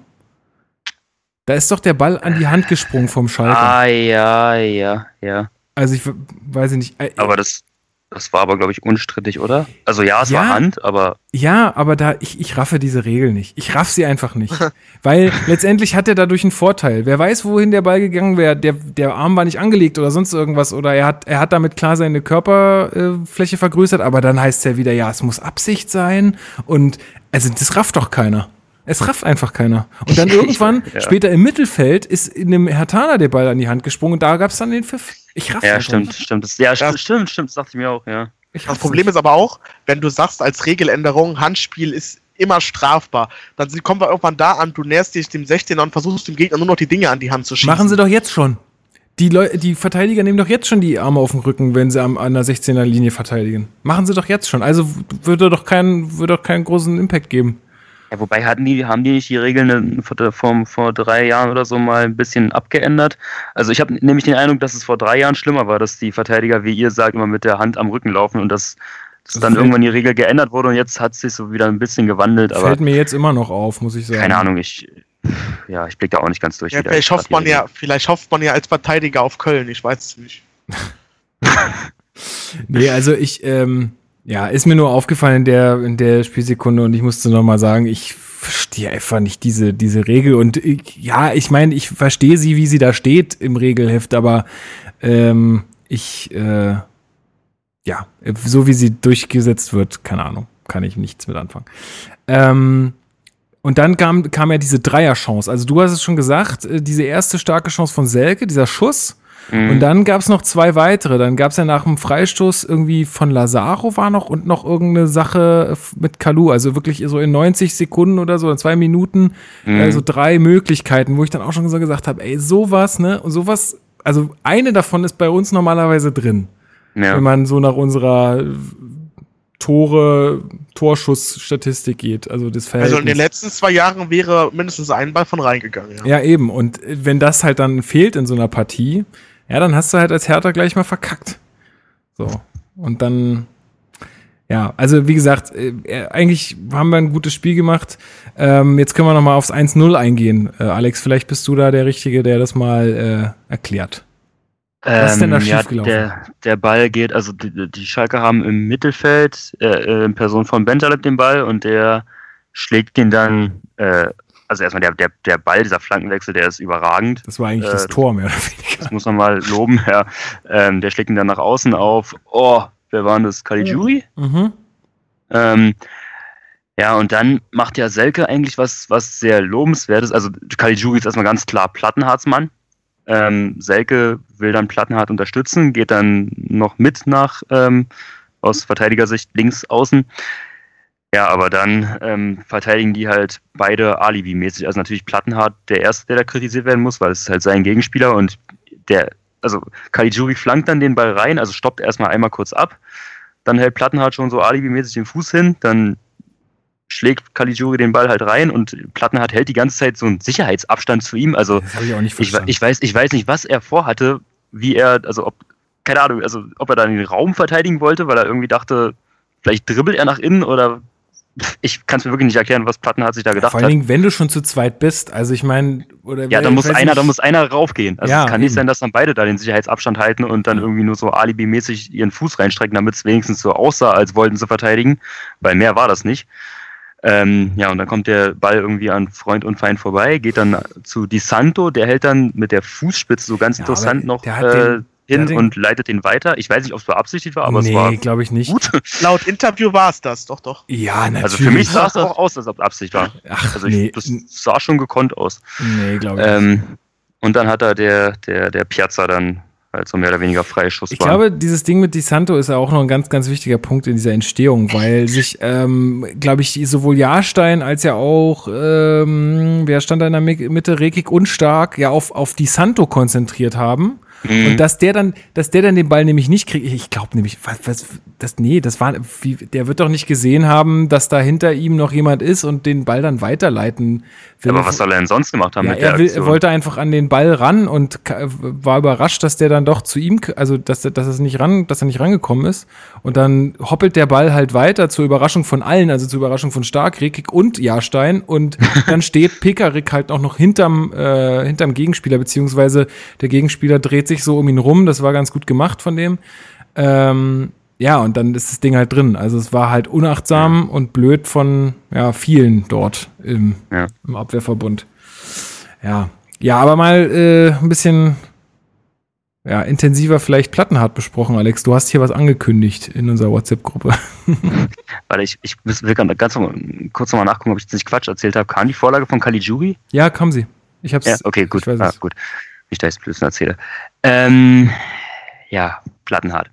Ähm, ich habe mir gestern mal ein bisschen länger ausholen. Ich musste gestern äh, für eine Klausur lernen. Also habe ich mir das Köln-Spiel angeguckt. Ähm, und Hä? naja, kennt man doch. Man ist, dann, man ist dann zu Hause und dann lernt man halt nicht wirklich, sondern guckt halt Fußball. Ne? Okay. Ja. So ist das. Ähm, so, ne, weil ja die WM so ein bisschen näher rückt, dann dachte ich mir, kann man ja mal so, so gucken, wer da, wie sich Jonas Sektor so macht, der ja der unmittelbare Konkurrent von Plattenhardt ist. Und man muss einfach sagen, also weil, weil ja gerade so im letzten Jahr, wo ja dann Confed Cup und so weiter war und Plattenhardt ja nominiert war und dann ja auch so ein paar aus dem Hertaner Lager gesagt haben, ja, warum spielt denn der Hector immer und Plattenhardt, der kann es doch viel besser. Nee. Also Hector ist wirklich in jeder Disziplin ein dreimal so guter Fußballer wie Plattenhardt. Ähm, was der für ein Raumverständnis hat, was der für eine Ballsicherheit hat, was, also der hat zwischenzeitlich gestern hat er auf fünf Positionen gespielt. Der war im linken Mittelfeld, linke Verteidigung, Sechser, Achter, teilweise war er auf der Zehn und im Sturm zu finden. Das, das, und was ihn halt auch ganz groß von Platte abhebt, ist halt, dass er zwei Füße hat. Und das, das ist halt das, was mich bei Plattenhardt so unglaublich stört. Also wir haben eine linke Seite mit einem Kalu, der ja eben ne, so sprintmäßig jetzt auch nicht mehr an so wahnsinnig vielen Leuten vorbeiziehen kann und halt eben auch so am, also ne, der, der Zeit, der, der, der Nagel der Zeit, der nagt ja dann schon so ein bisschen an, äh, der Zahn der Zeit nagt ja so ein bisschen an ihm. Ähm, und eben einen Plattenhart, der dessen Aktionen einfach so wahnsinnig ausrechenbar sind, weil es ist ja nicht nur so, dass er nur mit links abschließen und nur die Flanken mit links schlagen kann. Nein, er kann ja auch noch nicht mal mit rechts dribbeln. Also er schafft es ja nicht mal mit dem rechten Fuß an dem Gegner vorbeizugehen. Und dadurch weißt du einfach, was Plattenhart macht. Also er kann ja nur links am Gegner vorbeiziehen. Und dann hast du halt, dann ist halt die Frage, wann er am Gegner vorbeizieht, aber nicht wie. Und das nervt einfach. Und äh, ja, defensiv hat er zwar seine Qualitäten, aber ich finde auch, da zeigt er immer häufiger seine Defizite und er ist meilenweit davon entfernt, irgendwie sich in WM-Form zu befinden. Und ähm, ja, was ihn jetzt in den letzten Jahren immer noch so ausgezeichnet hat, also gerade in der Vorsaison, war halt, dass er durch die Standards und vor allem durch die direkten Freistöße uns eben so ein paar Punkte gesichert hat, aber auch das geht ihm in diesem Jahr komplett verloren. Und äh, ich hatte es ja auch vorhin schon gesagt, wir haben einen Devi Selke, den du halt mit Flanken eigentlich 90 Minuten lang füttern musst, damit er äh, seine Tore macht. Und auch das kriegt Plattenhardt nicht zustande, weil die Flanken mhm. aus dem Spiel von Plattenhardt zum großen Teil leider wirklich schlecht sind. Die kommen dann meistens viel zu kurz, verhungern unterwegs, landen dann beim Verteidiger. Ja, und da muss man, da, also da, da muss ich jetzt in dem Kontext muss ich auch nochmal Kalu in Schutz nehmen. Ne? Also unsere Flügel sind absolut gerade, beziehungsweise nee, Pekarik, finde ich, macht da auch noch irgendwie für seine Verhältnisse relativ viel mit aktuell. Aber da, also Kalu finde ich halt auch noch ganz, also der ist wenigstens auch noch irgendwie an der Entstehung von ein paar Situationen beteiligt, wenn er einen guten Pass kriegt oder so. Aber sonst so von, von Plattenhardt kommt er offensiv wirklich echt richtig wenig. Also Ja. ich habe, ich kann mich jetzt spontan an keine richtig gute Flanke in den letzten Spielen erinnern, wo ich gesagt habe, boah, da ist es jetzt mal richtig gefährlich geworden. So. Und das war, das war ja nicht immer so. Also, wenn, nee, wenn genau, ich mal da, gab es ja wenn ich einige mir- letztes Jahr. Genau, wenn ich mal an zum Beispiel die Saison vor zwei Jahren denke, da kann ich mich auch an viele Situationen erinnern, wo er Ibisevic gefüttert hat. Und ich, ich weiß nicht, warum ihm das jetzt gerade so abhanden kommt. Ob das einfach Pech ist oder ob er irgendwie das Gespür für, die, für das richtige Timing verloren hat oder ob es auch einfach daran liegt, dass wir, also er kommt natürlich auch seltener in diese Situation, glaube ich, ähm, wo, wo er Flanken spielen kann, weil dadurch, dass unser Spiel einfach gerade größtenteils so wahnsinnig unattraktiv ist und, und ziemlich wenig nach vorne geht, kommt natürlich auch Plattenhart weniger ähm, ja, in so eine Situation. Und vielleicht liegt es auch daran, ich glaube, Marc hatte das mal erwähnt, dass sich Plattenhart vielleicht auch mit einem Kalu auf seiner Seite einfach weniger traut, nach vorne zu gehen, weil er halt der Meinung ist, dass er sich, also dass er die Defensive abdecken, äh, abdecken muss, weil, weil Kalu das eben nicht macht, weil der jetzt Steile kein, kein. Laufmeister ist. Ich weiß es Steile- nicht. Also steile These, wie sie auch nur von mir kommen könnte. Dem Plattenhardt fehlt ein Haraguchi auf der Seite. Ganz sicher. Mo äh, Moment, aber Haraguchi war zumindest, was das defensiv Absichern geht, äh, ja. noch sehr, sehr, sehr akzeptabel für einen Flügelspieler. Ja, das stimmt absolut, ja. Das, da muss man, also defensiv, da hatte er seine Qualitäten. Das muss man, kann man ihm nicht absprechen. Also natürlich absolut richtig. Ja, aber Tobi, wie siehst du das? Ist äh, Platte da für dich ein Kandidat für die WM? Wenn Plattenhardt Glück hat und Hector jetzt unverletzt bleibt, äh, dann allerhöchstens mit viel Glück als Ersatzspieler. Kommt drauf an, ob gibt's da gerade irgendeinen variablen Spieler für links? Hm, Na, hier der, der Leipziger äh, Halzenberg, der hat sich ja einen. Kreuzbandriss Ja. zugezogen, genau. Ähm, boah. Da, da spielt ja auch mit Klostermann mittlerweile ein Rechtsfuß auf der linken Seite. Aber ansonsten, also sollte, sollte der Löw einen Ersatz für Hector mitnehmen wollen, dann wird es wahrscheinlich auf Plattenhardt hinauslaufen. Gerhard war ja dann auch eine Zeit lang so ein Kandidat, aber naja, Ja, bei Wolfsburg, bei Wolfsburg will ich jetzt keine Worte verlieren. äh, also allerhöchstens, wenn, wenn Hector fit bleibt, dann wahrscheinlich als Ersatzspieler. Aber Stammspieler wird er bestimmt nicht bei der WM. Ja, also ja, ich finde, äh, ich, also ich kann Alex da auch nur recht geben. Ich glaube, dass unsere, äh, dass unsere aktuelle Tabellenplatzierung ähm, auch mit da mit daran liegt, dass zum Beispiel ein Plattenhart in einem Formtief ist und beziehungsweise nicht so sein Spiel aufziehen kann, was er äh, in den vergangenen beiden Saisons gezeigt hat. Ähm, das ja sind zum einen irgendwie die Freistöße und so weiter. Ich meine, aber da davon haben wir auch, also gefühlt, ich weiß nicht, ich habe jetzt da keine Statistik zu, aber gefühlt haben wir von, von solchen Situationen auch weniger welche. Und ähm, und seine seine äh, Präsenz bei, also dass er mal eine gute Flanke reinschlägt, sehe ich auch weniger. Und ich denke, das ist auch mit ein Problem, was wir gerade einfach haben, dass unsere Außen da nicht nicht so gut nicht so gut ähm, dabei sind. Ähm, noch eine andere Sache, ich fand es ganz äh, nett, was äh, Metzelder analysiert hat äh, während des Spiels. Er hat gemeint, dass äh, Hertha vielleicht auch so ein bisschen überrascht war, dass das Spiel dann doch besser läuft oder offener läuft als erwartet. Und Mhm. dass äh, dadurch halt so ein bisschen mehr diese, un also dass es dadurch unkonzentrierter war beim Gegentor. Ähm, beziehungsweise sie dadurch nicht, nicht, so, nicht so fest gestaffelt waren, wie sie es vielleicht vorgehabt hatten. Äh, weiß ich nicht, fand ich ganz interessant, diesen Gedanken. Kann man jetzt aber auch nicht in die Köpfe der Spieler gucken. Also, Aber das darf ja eigentlich auch nicht sein. nee, Also eigentlich du, nicht, ne? darfst ja nicht, das, nur, nur weil du gut im Spiel bist, darfst du ja nicht auch immer vergessen zu verteidigen. Ja, ist richtig, richtig, richtig. Ähm, was wollte ich jetzt noch sagen? Ich wollte noch irgendwas sagen. Scheiße. Naja, äh, zweite Hälfte war dann nur noch quasi auf ein Tor, also kein Torschuss mehr von Schalke. Ähm, ja, aber alles, du hattest es ja auch vorhin schon am Anfang des Spiels, oder wo wir die, das Spiel äh, angefangen haben zu besprechen, äh, gesagt, das war alles so halbgar. Also es war alles so, ja, nicht so richtig zwingend. Also es waren irgendwie ganz gute Aktionen, aber dann ist der immer weit am Tor vorbei oder dann läuft dann Pekarik durch, der dann abzieht, du schon beim Ansatz weißt, dass der jetzt nicht in den Winkel einschlägt. Äh, also das war alles irgendwie so. Mhm. Und ich habe dann auch irgendwann gesagt, du kannst den hier heute den Ball auf die Linie legen und die treffen trotzdem nicht das Tor. Das ist irgendwie, das war so ver, verhext. Also ab der 75. Ja. war mir eigentlich klar, die treffen da irgendwie heute das Tor nicht. Das war ja alles irgendwie ein bisschen blöd. Und ich meine, da habe ich ja auch vorhin schon angesprochen, Lazaro ist dann da irgendwie der Einzige. Gut, Meier ist auch noch ein kreativer Kopf, aber ich will dem jetzt irgendwie nicht zu viel ähm, zumuten mit seinen jungen Jahren. Mhm. Ähm, aber der Lazaro ist irgendwie so der Einzige, der da kreativ was entwickeln kann. Und ähm, da würde ich jetzt gerne mal mit euch drüber sprechen, dass ja Weiser schon wieder nicht eingewechselt wurde. Und wir hatten es ja schon ein bisschen angekratzt in der WhatsApp-Gruppe, Alex. Was ist da eigentlich mhm. los? Also warum wird Weiser überhaupt nicht mehr berücksichtigt? Mittelstädt kam ja dann noch rein. Und ich finde, Weiser wäre halt so eine, so eine Personalie, wo man sagt, okay, der würde halt kreativ da noch irgendwas bringen. Aber anscheinend glaubt da ja Dada auch nicht dran aktuell. Aber ich weiß ehrlich gesagt nicht, ob man das so hoch hängen kann, weil der, der war jetzt auch eine Zeit lang verletzt. Meinst du echt? Ähm, das ist. Also, ich, ähm, also ich kann, ich kann mir ehrlich gesagt keine anderen Gründe vorstellen, weil, ähm, wie du sagst, also in so einer Schlussphase ist ja eigentlich ein, ein Weiser, auch wenn er nicht in Topform ist, äh, musst du den ja eigentlich eher bringen als einen, einen Mittelstädt. Ja, aber weißt du, ich, warum also, nehme ich, warum nehme ich jemanden in Kader mit, wenn ja. ich dann der Meinung bin, er ist nicht bereit zu spielen? Also das, das passt für mich nicht zusammen, weißt du? Ähm, ja. ja, aber vielleicht dachte sich da der dann auch, das, also ich weiß nicht, ich glaube, das nächste Spiel wird es dann zeigen, ob das jetzt wirklich dann was Internes ist oder ob es tatsächlich damit zusammenhängt, dass er, dass er Weiser einfach noch schonen will und ihm jetzt nicht zu früh irgendwas zumuten will.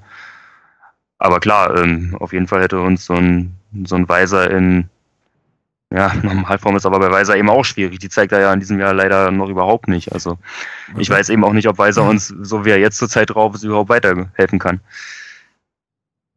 Wir werden es nie erfahren, wenn er nicht spielt. Das ist ja das Problem. Äh, Tobi, ja, na klar, aber, aber also es ist ja, es ist ja, also ganz kurz noch, es ist ja nicht so, als ob der jetzt äh, die letzten Spiele irgendwie sich die Berechtigung erkämpft hätte, äh, nach einer Verletzungspause gleich wieder reinzukommen. Also ganz im Gegenteil, der ist ja genau wie Plattenhardt äh, weit von seiner Form entfernt. Ja, ja.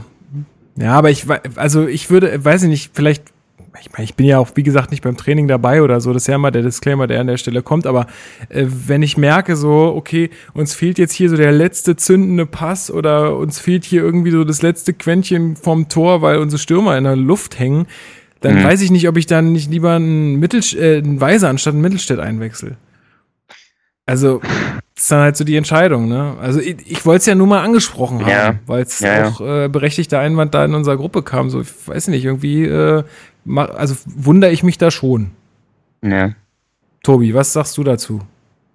Hat mich auch gewundert. Gut. Also ein, ein, ein Weiser, ein, ein Weiser Normalform sollte, wenn er schon auf der Bank sitzt, mit einer der ersten Wechseloptionen äh, sein.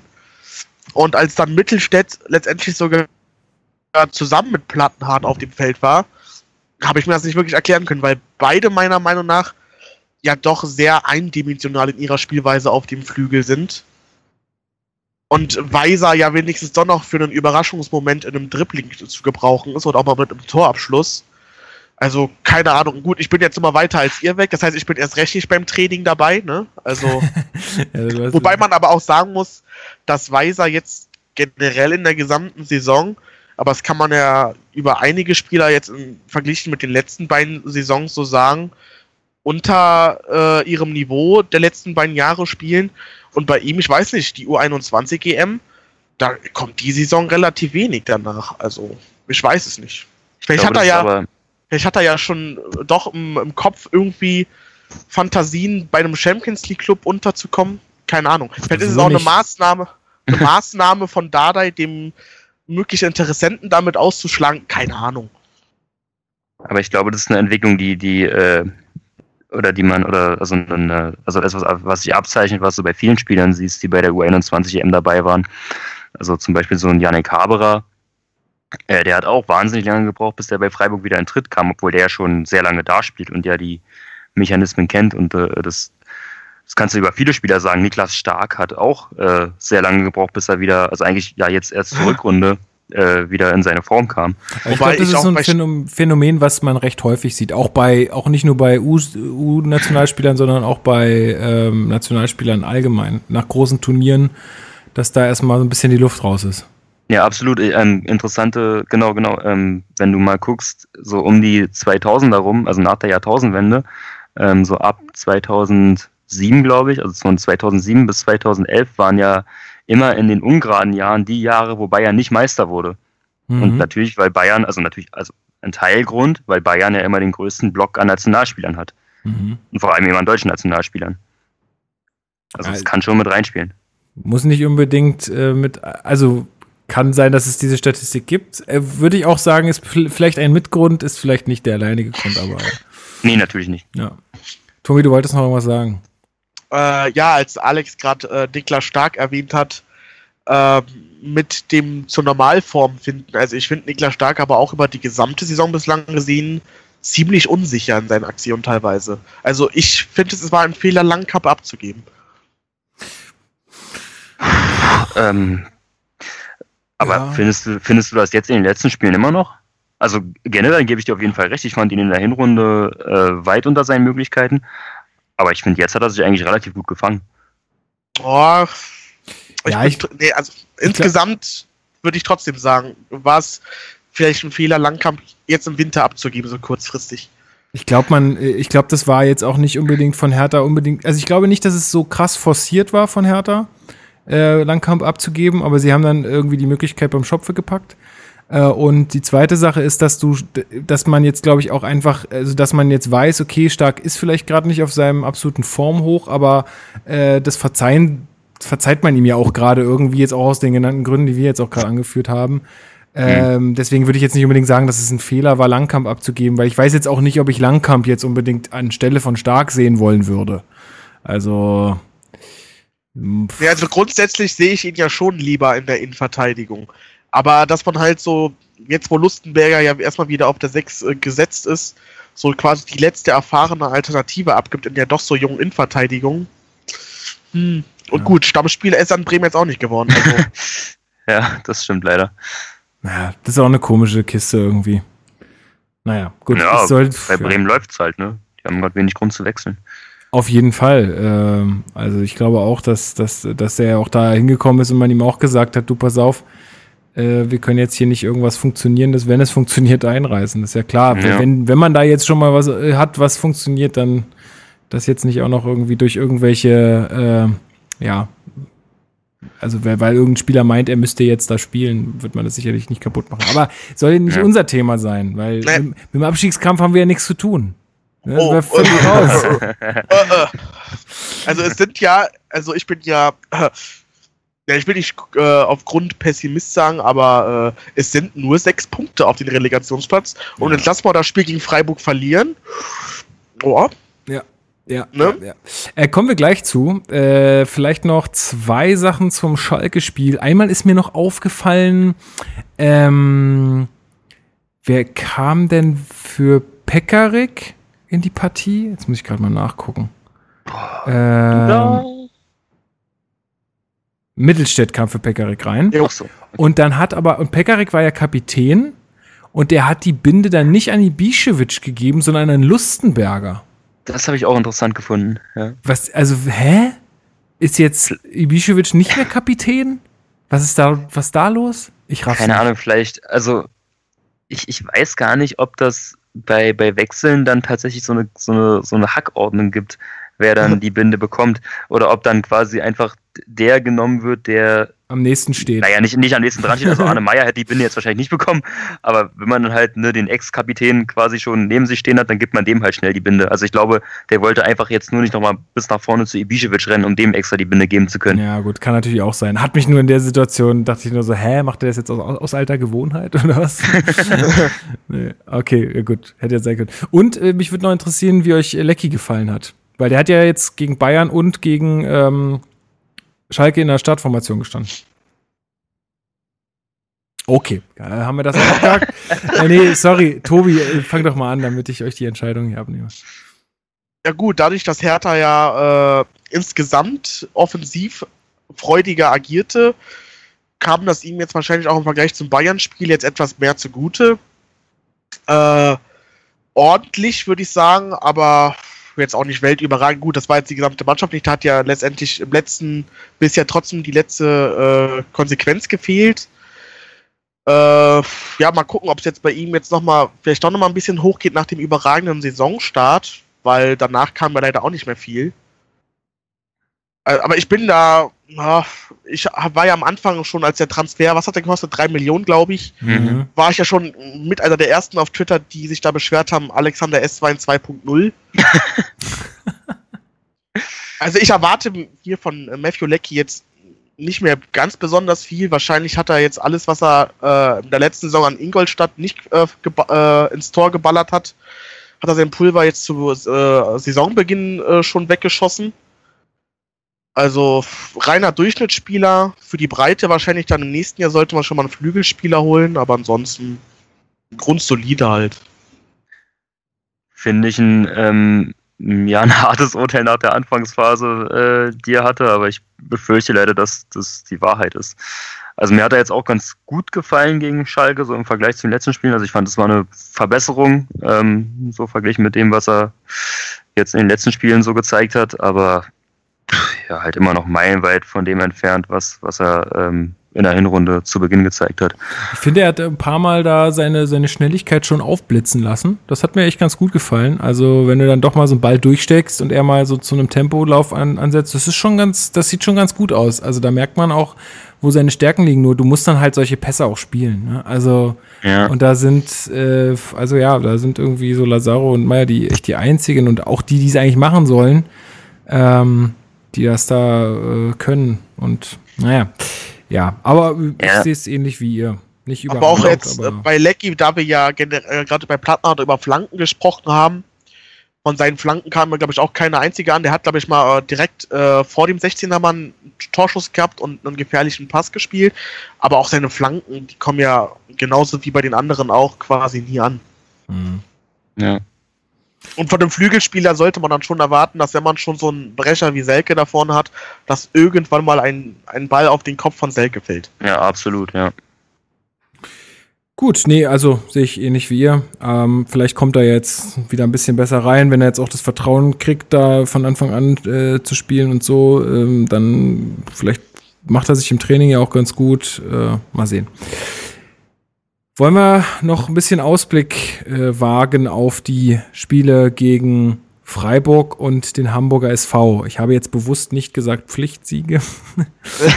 Sind es denn Pflichtsiege, Alex? Gegen Hamburg auf jeden Fall. Gegen Freiburg eigentlich auch. Also wenn du, wenn du guckst, wo die in der Tabelle stehen, das ist ja ein unmittelbarer Tabellennachbar. Ähm, so weit weg ist die Abstiegszone jetzt auch nicht. Ich glaube ehrlich gesagt, auch wenn ich ja immer so ein bisschen pessimistisch bin, nicht dran, dass wir da jetzt nochmal ernsthaft nach unten gucken müssen. Aber sollte es jetzt gegen Freiburg verloren gehen, dann ähm, hast du schon wieder einen sehr massiven Druck gegen Hamburg und ähm, also ich sag mal, wir müssen vier Punkte aus den beiden Spielen holen. Mhm.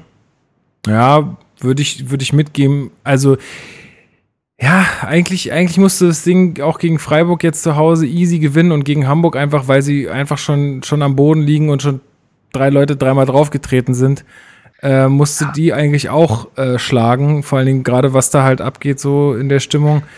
Äh, ja, es wäre schon bitter. Also ich, allein ein, Un also ein Unentschieden in Hamburg wäre irgendwie blöd und auch Ja. ein Unentschieden gegen Freiburg zu Hause wäre blöd. Also insofern ist eigentlich, muss, muss eigentlich, das sagen wir auch mal gerne, muss eigentlich der Anspruch sein, da mit sechs Punkten rauszugehen aus den beiden Spielen. Einfach auch, also mein, gegen wen willst du denn sonst noch gewinnen?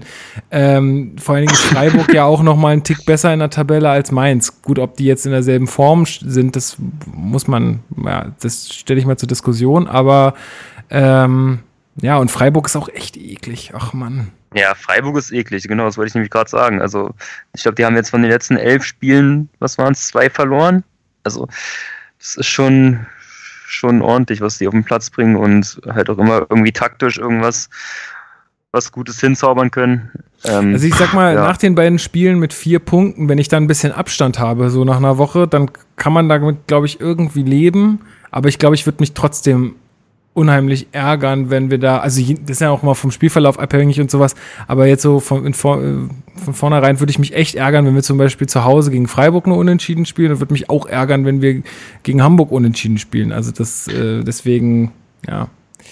Also- also mit dem Unentschieden gegen Freiburg wäre ich, wär ich okay. Mit dem Unentschieden gegen Hamburg auf gar keinen Fall. Ja, es kommt natürlich auch auf die Spielweise an, ne? Also, das ist ja mal Ja. so ein bisschen, das kann man jetzt, kann man jetzt nicht so richtig sagen, muss man dann halt immer abwarten, wie dann noch das Spiel ist. Tobi, wie siehst du's? Also meiner Meinung nach sind, das klingt halt immer so überheblich, sechs Punkte Schonpflicht. Nur habe ich halt die Bedenken, dass Freiburg uns äh, überhaupt nicht liegen wird. Und äh, in Hamburg ist das Potenzial halt groß, sich halt mal wieder zur richtigen Lachnummer zu machen. Das können wir ganz gut, ja. Und ich war auch gegen Köln im DFB-Pokal im Stadion. War auch nicht so gut. Ja, und Alex hat ja schon gesagt, wenn man gegen Freiburg verliert, dann, dann lässt du den nächsten Tabellennachbarn und direkt an dir vorbeiziehen. Mhm. Äh, Stuttgart ist ja gestern durch den Sieg jetzt auch wieder an uns vorbeigezogen. Dann, dann ist man auf 13, dann lass mal Bremen gewinnen. Also, ah, man Mhm. ist eigentlich schon gezwungen, gegen Freiburg zu gewinnen. Nur befürchte ich, dass die uns halt überhaupt nicht liegen werden. Und dass dann halt auch wieder, da wird da der bestimmt auch wieder volles Spiel sagen, wird wieder ein richtig hässliches Spiel. Ja, der Rasen, der Rasen. Aber der ist ja neu, nee, oder? nee, der, ist ja jetzt neu. Ja. Genau. Ja. Na, dann kann ja nichts passieren. Jetzt also, keine so, mehr. Und, und, gegen den, und gegen Hamburg, ja, also letztendlich ist Hamburg unter Druck. Die sind ja unter Zugzwang. Andererseits ist Hertha meiner Meinung nach genauso unter Zugzwang, weil jeder einen Sieg dort erwartet. Und selbst mit, einem- mit einem Unentschieden, das ist schon zu wenig. Mhm. Letztendlich muss man gegen Hamburg ja eigentlich nur hoffen, dass der Videoassistent funktioniert, wenn der Kostic wieder zwei Meter am Abseits steht. Nee, das, das Ding ist ja, also jetzt so der, wenn ich jetzt mal an Mainz zurückdenke, dann liegen uns diese Situationen nicht gerade besonders gut, wenn jeder einen Sieg erwartet und dann äh, geht's voll in die Hose. Also, Hat Lazaro nicht auch mal in einem Interview sowas ähnliches gesagt?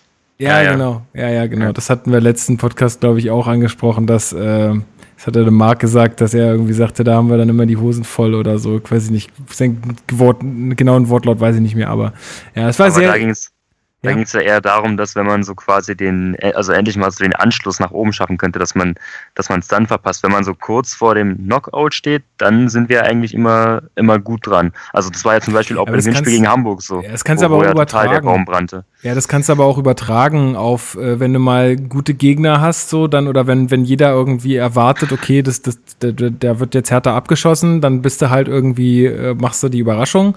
Und wenn Ja. eigentlich der Sieg gefordert ist oder eigentlich ja feststehen muss, dann kriegen sie es nicht auf die Kette. Also das Mhm. kannst du schon auch übertragen auf das. Also Ja. ja, Das, das, das Problem ist letztendlich, äh, man wird in den Spielen, gut gegen Freiburg jetzt, ja gut, es ist ein Heimspiel, also wird man ja schon irgendwie die Favoritenrolle zugesteckt bekommen. hundertprozentig. Und, und, und wenn man, wenn du als Hertha letztendlich Favorit bist und gezwungen bist, mitzuspielen, letztendlich die Kontrolle zu übernehmen, ja, was dann dabei rauskommen kann, mh, ja, nicht viel. Letztendlich die letzten beiden Spiele, die haben Hertha wahrscheinlich eher gelegen, äh, dass man sich halt doch erstmal auf Defensivarbeit konzentrieren konnte. Aber Mhm. jetzt gegen die nächsten beiden Gegner wird man halt noch mehr gezwungen sein, offensiv zu agieren. Und wenn dann wieder äh, die Präzision fehlt oder der letzte Biss da vorne, dass man auch mal ein Tor wieder schießt, ja, dann lass Ja. das mal zwei langweilige Unentschieden oder wieder so eine knappe Niederlage sein und dann äh, Dann weißt du wieder, warum keiner zum äh, zu Hertha Zum ins Fußball Stadion, geht, ja. Zum, zu Hertha ins Stadion geht, ja. Äh, ja, obwohl sich Freiburg auch denken wird, naja, Hertha ist sicherlich so, also ist sicherlich schlagbar.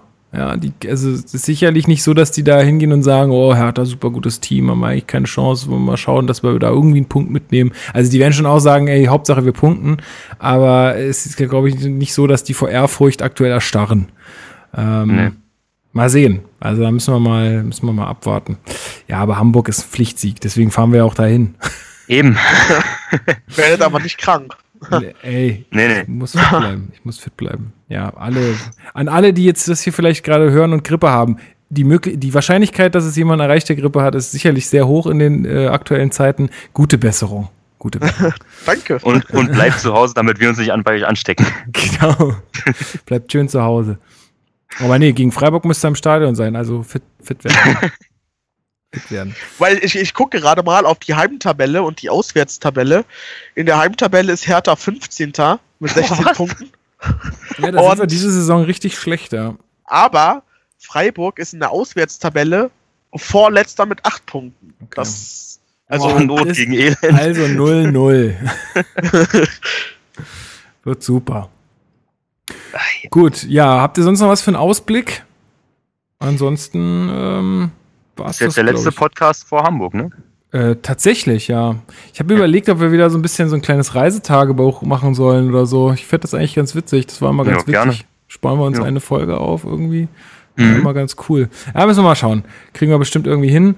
Sind, äh, sind ja da in, einem, in einer ganz netten Runde ähm, äh, vor Ort. Und ja, ansonsten, glaube ich, haben wir die beiden Spiele, so gut es geht und so gut sie uns in Erinnerung sind, äh, besprochen. Außer ihr wollt jetzt noch irgendwas, äh, habt noch irgendeine News, die wir noch nicht äh, angesprochen haben oder so. Mir fällt jetzt eigentlich gesagt nichts ein. Nö. Haraguchi ist wieder fit. Ach, okay, erzähl uns doch mal, wie geht's ihm denn da so? Ja, der hatte ja nach dem Spiel gegen Sandhausen, ist er ja mit dem, oh, wie heißt der Rechtsverteidiger von Sandhausen, Klingmann, äh, böse zusammengeprallt und dann ist der zwei, drei Spiele ausgefallen. Und jetzt hat er gestern gegen St. Pauli wieder sein Startelf-Debüt gegeben. Und hat er gut gespielt? Ah, oh, was heißt gut gespielt? War ordentlich. Defensiv gut, offensiv aber, hat er aber, noch Luft aber, nach oben. Aber man muss sagen, der Platz in Düsseldorf, das, das ist eine Katastrophe. ja, ja kennen, kennen wir doch noch irgendwo, irgendwoher, oder? Ja. Aber die Düsseldorf-Fans, so habe ich das im Gefühl, die halten den ja für einen richtig krassen Glücksbringer. Echt, ja? Mhm. Ja, also gut, der hat natürlich fußballerisch, denke ich mal, mit da die höchsten Qualitäten trotzdem. es wäre halt auch echt ganz geil für Hertha, wenn der jetzt wirklich noch mit denen aufsteigen sollte, ne? Das wäre halt echt hammergeil eigentlich.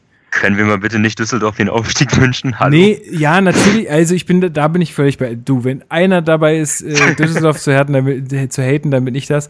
Aber ähm, also dann, dann wäre, wenn das so käme, dass sie aufsteigen, dann wäre der Plan von Preetz gleich echt voll aufgegangen dann, ja. Dann macht sich das, diese komische Verlängerung auf jeden Fall echt noch bezahlt äh, und dann kann man den vielleicht, dann kann man wirklich, den, den, wirklich noch so verkaufen wie, ja, er ist hier aufgestiegen mit seinem Team und so, bla bla bla, irgendwie sowas. Ich ähm, denke mal, Düsseldorf wird den ja auch kaufen, falls die aufsteigen, oder? Oder wobei so. man ja erstmal dann noch, wobei man ja dann auch erstmal noch die WM abwarten muss, ob da nicht vielleicht dann nochmal ein englischer Club ranklopft. Ja, klar, natürlich, richtig. ja. Hey, ihr unterschätzt, äh, was asiatische Spieler für einen Wert für die Marketingabteilung haben können. Ja, ja, das haben, das wir, stimmt, das haben stimmt. wir ja auch schon diskutiert. Jetzt haben wir ja australische Spieler, die, die, die hier uns das Geld in die Kassen spülen. Mhm. Ja, Australien ist nämlich auch ein ganz krasser Markt, habe ich mir sagen lassen irgendwo, ja. Echt? Ja, ich glaube schon. Irgendwie war das war. Da, in Australien sind die auch relativ fußballverrückt und das, äh, also der Lecky, der, der bringt uns da auf jeden Fall auch ein bisschen Geld. Ist auch ein bisschen bitter, ne, dass man irgendwie so anscheinend Spieler kauft, nur damit man sich irgendwo besser vermarkten kann. Das ist auch irgendwie wieder so ekelhaft. Das war doch, das war doch vor ein paar Jahren bei äh, Wolfsburg so, dass, dass die irgendeinen chinesischen Spieler gekauft haben. Tobi, kannst, weißt du, was ich meine? Ja, den, äh, wie heißt er, Xi Sang oder so, mhm. der dann aus äh, Beijing Guan kam oder so, dann dann hatten sie ja die Pressekonferenz und haben ja keine Ahnung, wie viele Chinesen live zugesehen letztendlich ist der Typ äh, Pokalsieger geworden. Genau, und dann, und dann, und dann glaube ich, sogar noch für mehr Geld wiederverkauft worden zum selben Club. Wahnsinn. oh, krass. Gutes Geschäft gemacht. Ohne jene Minute auf dem Platz gestanden zu haben, oder? Ja, doch, ich glaube, ein paar Einsätze hatte der. Okay. Aber auch, das, das, war ganz wenig. Hm. Okay. Ja, gut. Nee, dann äh, glaube ich, sind wir soweit am Ende. Äh, Tobi, ich danke dir sehr für deine Zeit. Es war sehr schön. Vielen Danke Dank. für die Einladung. Ja, gerne. Und das können wir gerne wiederholen. Also, wenn du ähm, bereit bist, dann äh, frage ich dich gerne wieder. Wann ist der Herr Schwitzki wieder außer Haus? wir, können, wir können euch gerne auch mal, wir können euch auch gerne mal äh, zusammen hier in die Arena der bunten Unterhaltung lassen. Äh, also das, das geht bestimmt auch ganz gut. Nee, ähm, also gerne, gerne wieder ähm, äh, hier bei, bist, kannst du zu Gast sein und Alex, äh, dir natürlich, also ich meine, das natürlich brauche ich ja gar nicht mehr zu erwähnen, dass ich dir da sehr dankbar bin, dass du hier dabei bist. Gerne, gerne. Gut, dann äh, auch noch vielen Dank an alle Hörerinnen und Hörer da draußen. Äh, schön, dass ihr uns so zahlreich zuhört. Das äh, ist irgendwie immer doch erstaunlich, wie viele Leute den, diesen Podcast klicken. Und wenn man sich mal vorstellt, äh, diese ganzen ähm, Downloadzahlen wären dann alles Live-Zuhörer vor einem selbst, dann würde mir ganz schön die Düse gehen, glaube ich. Also es ist besser, wenn ich hier ganz alleine schön in meiner Wohnung sitze oder dann halt mit meinen äh, Podcast-Partnern. Ähm, vielen Dank auch für die ähm, weiteren iTunes-Rezensionen ohne Text, aber trotzdem immer wieder eine Freude. Und kommentiert gerne ausführlich ähm, unter den Facebook-Post oder auch bei Soundcloud oder auf unserer Homepage, ganz egal wo, ähm, was ihr so von unseren besprochenen Sachen hier haltet. Wenn ihr eine ganz andere Meinung habt, wir lesen das auch immer gerne vor äh, wenn das ähm, für den nächsten Podcast dann irgendwie noch relevant sein sollte. Also da immer gerne in die Tasten hauen äh, und sagt natürlich auch allen, dass es diesen Podcast gibt, denn viele kennen das noch gar nicht, dieses Medium. Äh, Podcast und ähm, haben vielleicht doch einen längeren Arbeitsweg und können sich den so ganz angenehm gestalten. Ja, euch beiden Hast dann du noch. gerade Twitter vergessen? Hast du gerade Twitter bei der Aufzählung vergessen? Also wirklich. Äh, ihr könnt natürlich auch natürlich in 100, nee, wie viele Zeichen sind es mittlerweile? Äh, 280, oder? ja, oder? Ja. Na, da kann man ja auch noch ganz gut kommentieren. Bis der, bis der Kreis rot ist. Ja, genau. Bis der Kreis rot ist. Äh, ja, da auch gerne uns äh, zurücktwittern oder den, äh, den, den, ähm, den Tweet von uns dann retweeten, äh, sodass äh, eure Follower da die, den Podcast zu sehen kriegen. Und auch gerne Tobi adden. Sag, wie heißt dein Twitter- Twitter-Handle? Ich bin auf Twitter at hopesick mit einem X in der Mitte. Okay. Also, wir, wir, ich, ich werde das auf Twitter in dem Post verwurschteln, dann werden die Leute das auch. Äh, das Lustige ist, ich, ich habe ja mit meinem Vor- und Nachname, der ist halt so typisch deutsch. Das heißt, ich bin nicht der Einzige, der so heißt. Dann find mal einen Nutzernamen, den es mit dieser Kombination noch nicht gibt. Das gibt es nicht. ja, das stimmt. Das stimmt. Gut, ähm, ja, also euch einen schönen Abend, allen Hörern auch einen schönen Abend, schönen Tag, äh, was auch immer. Und wir hören uns dann in zwei Wochen, vielleicht sogar mit einem Reisebericht äh, aus Hamburg. Das wäre doch ganz schön. Macht's gut, schönen Abend. Ciao, ciao. ciao. An dem schönen Strand der Spree, dort spielt Hertha.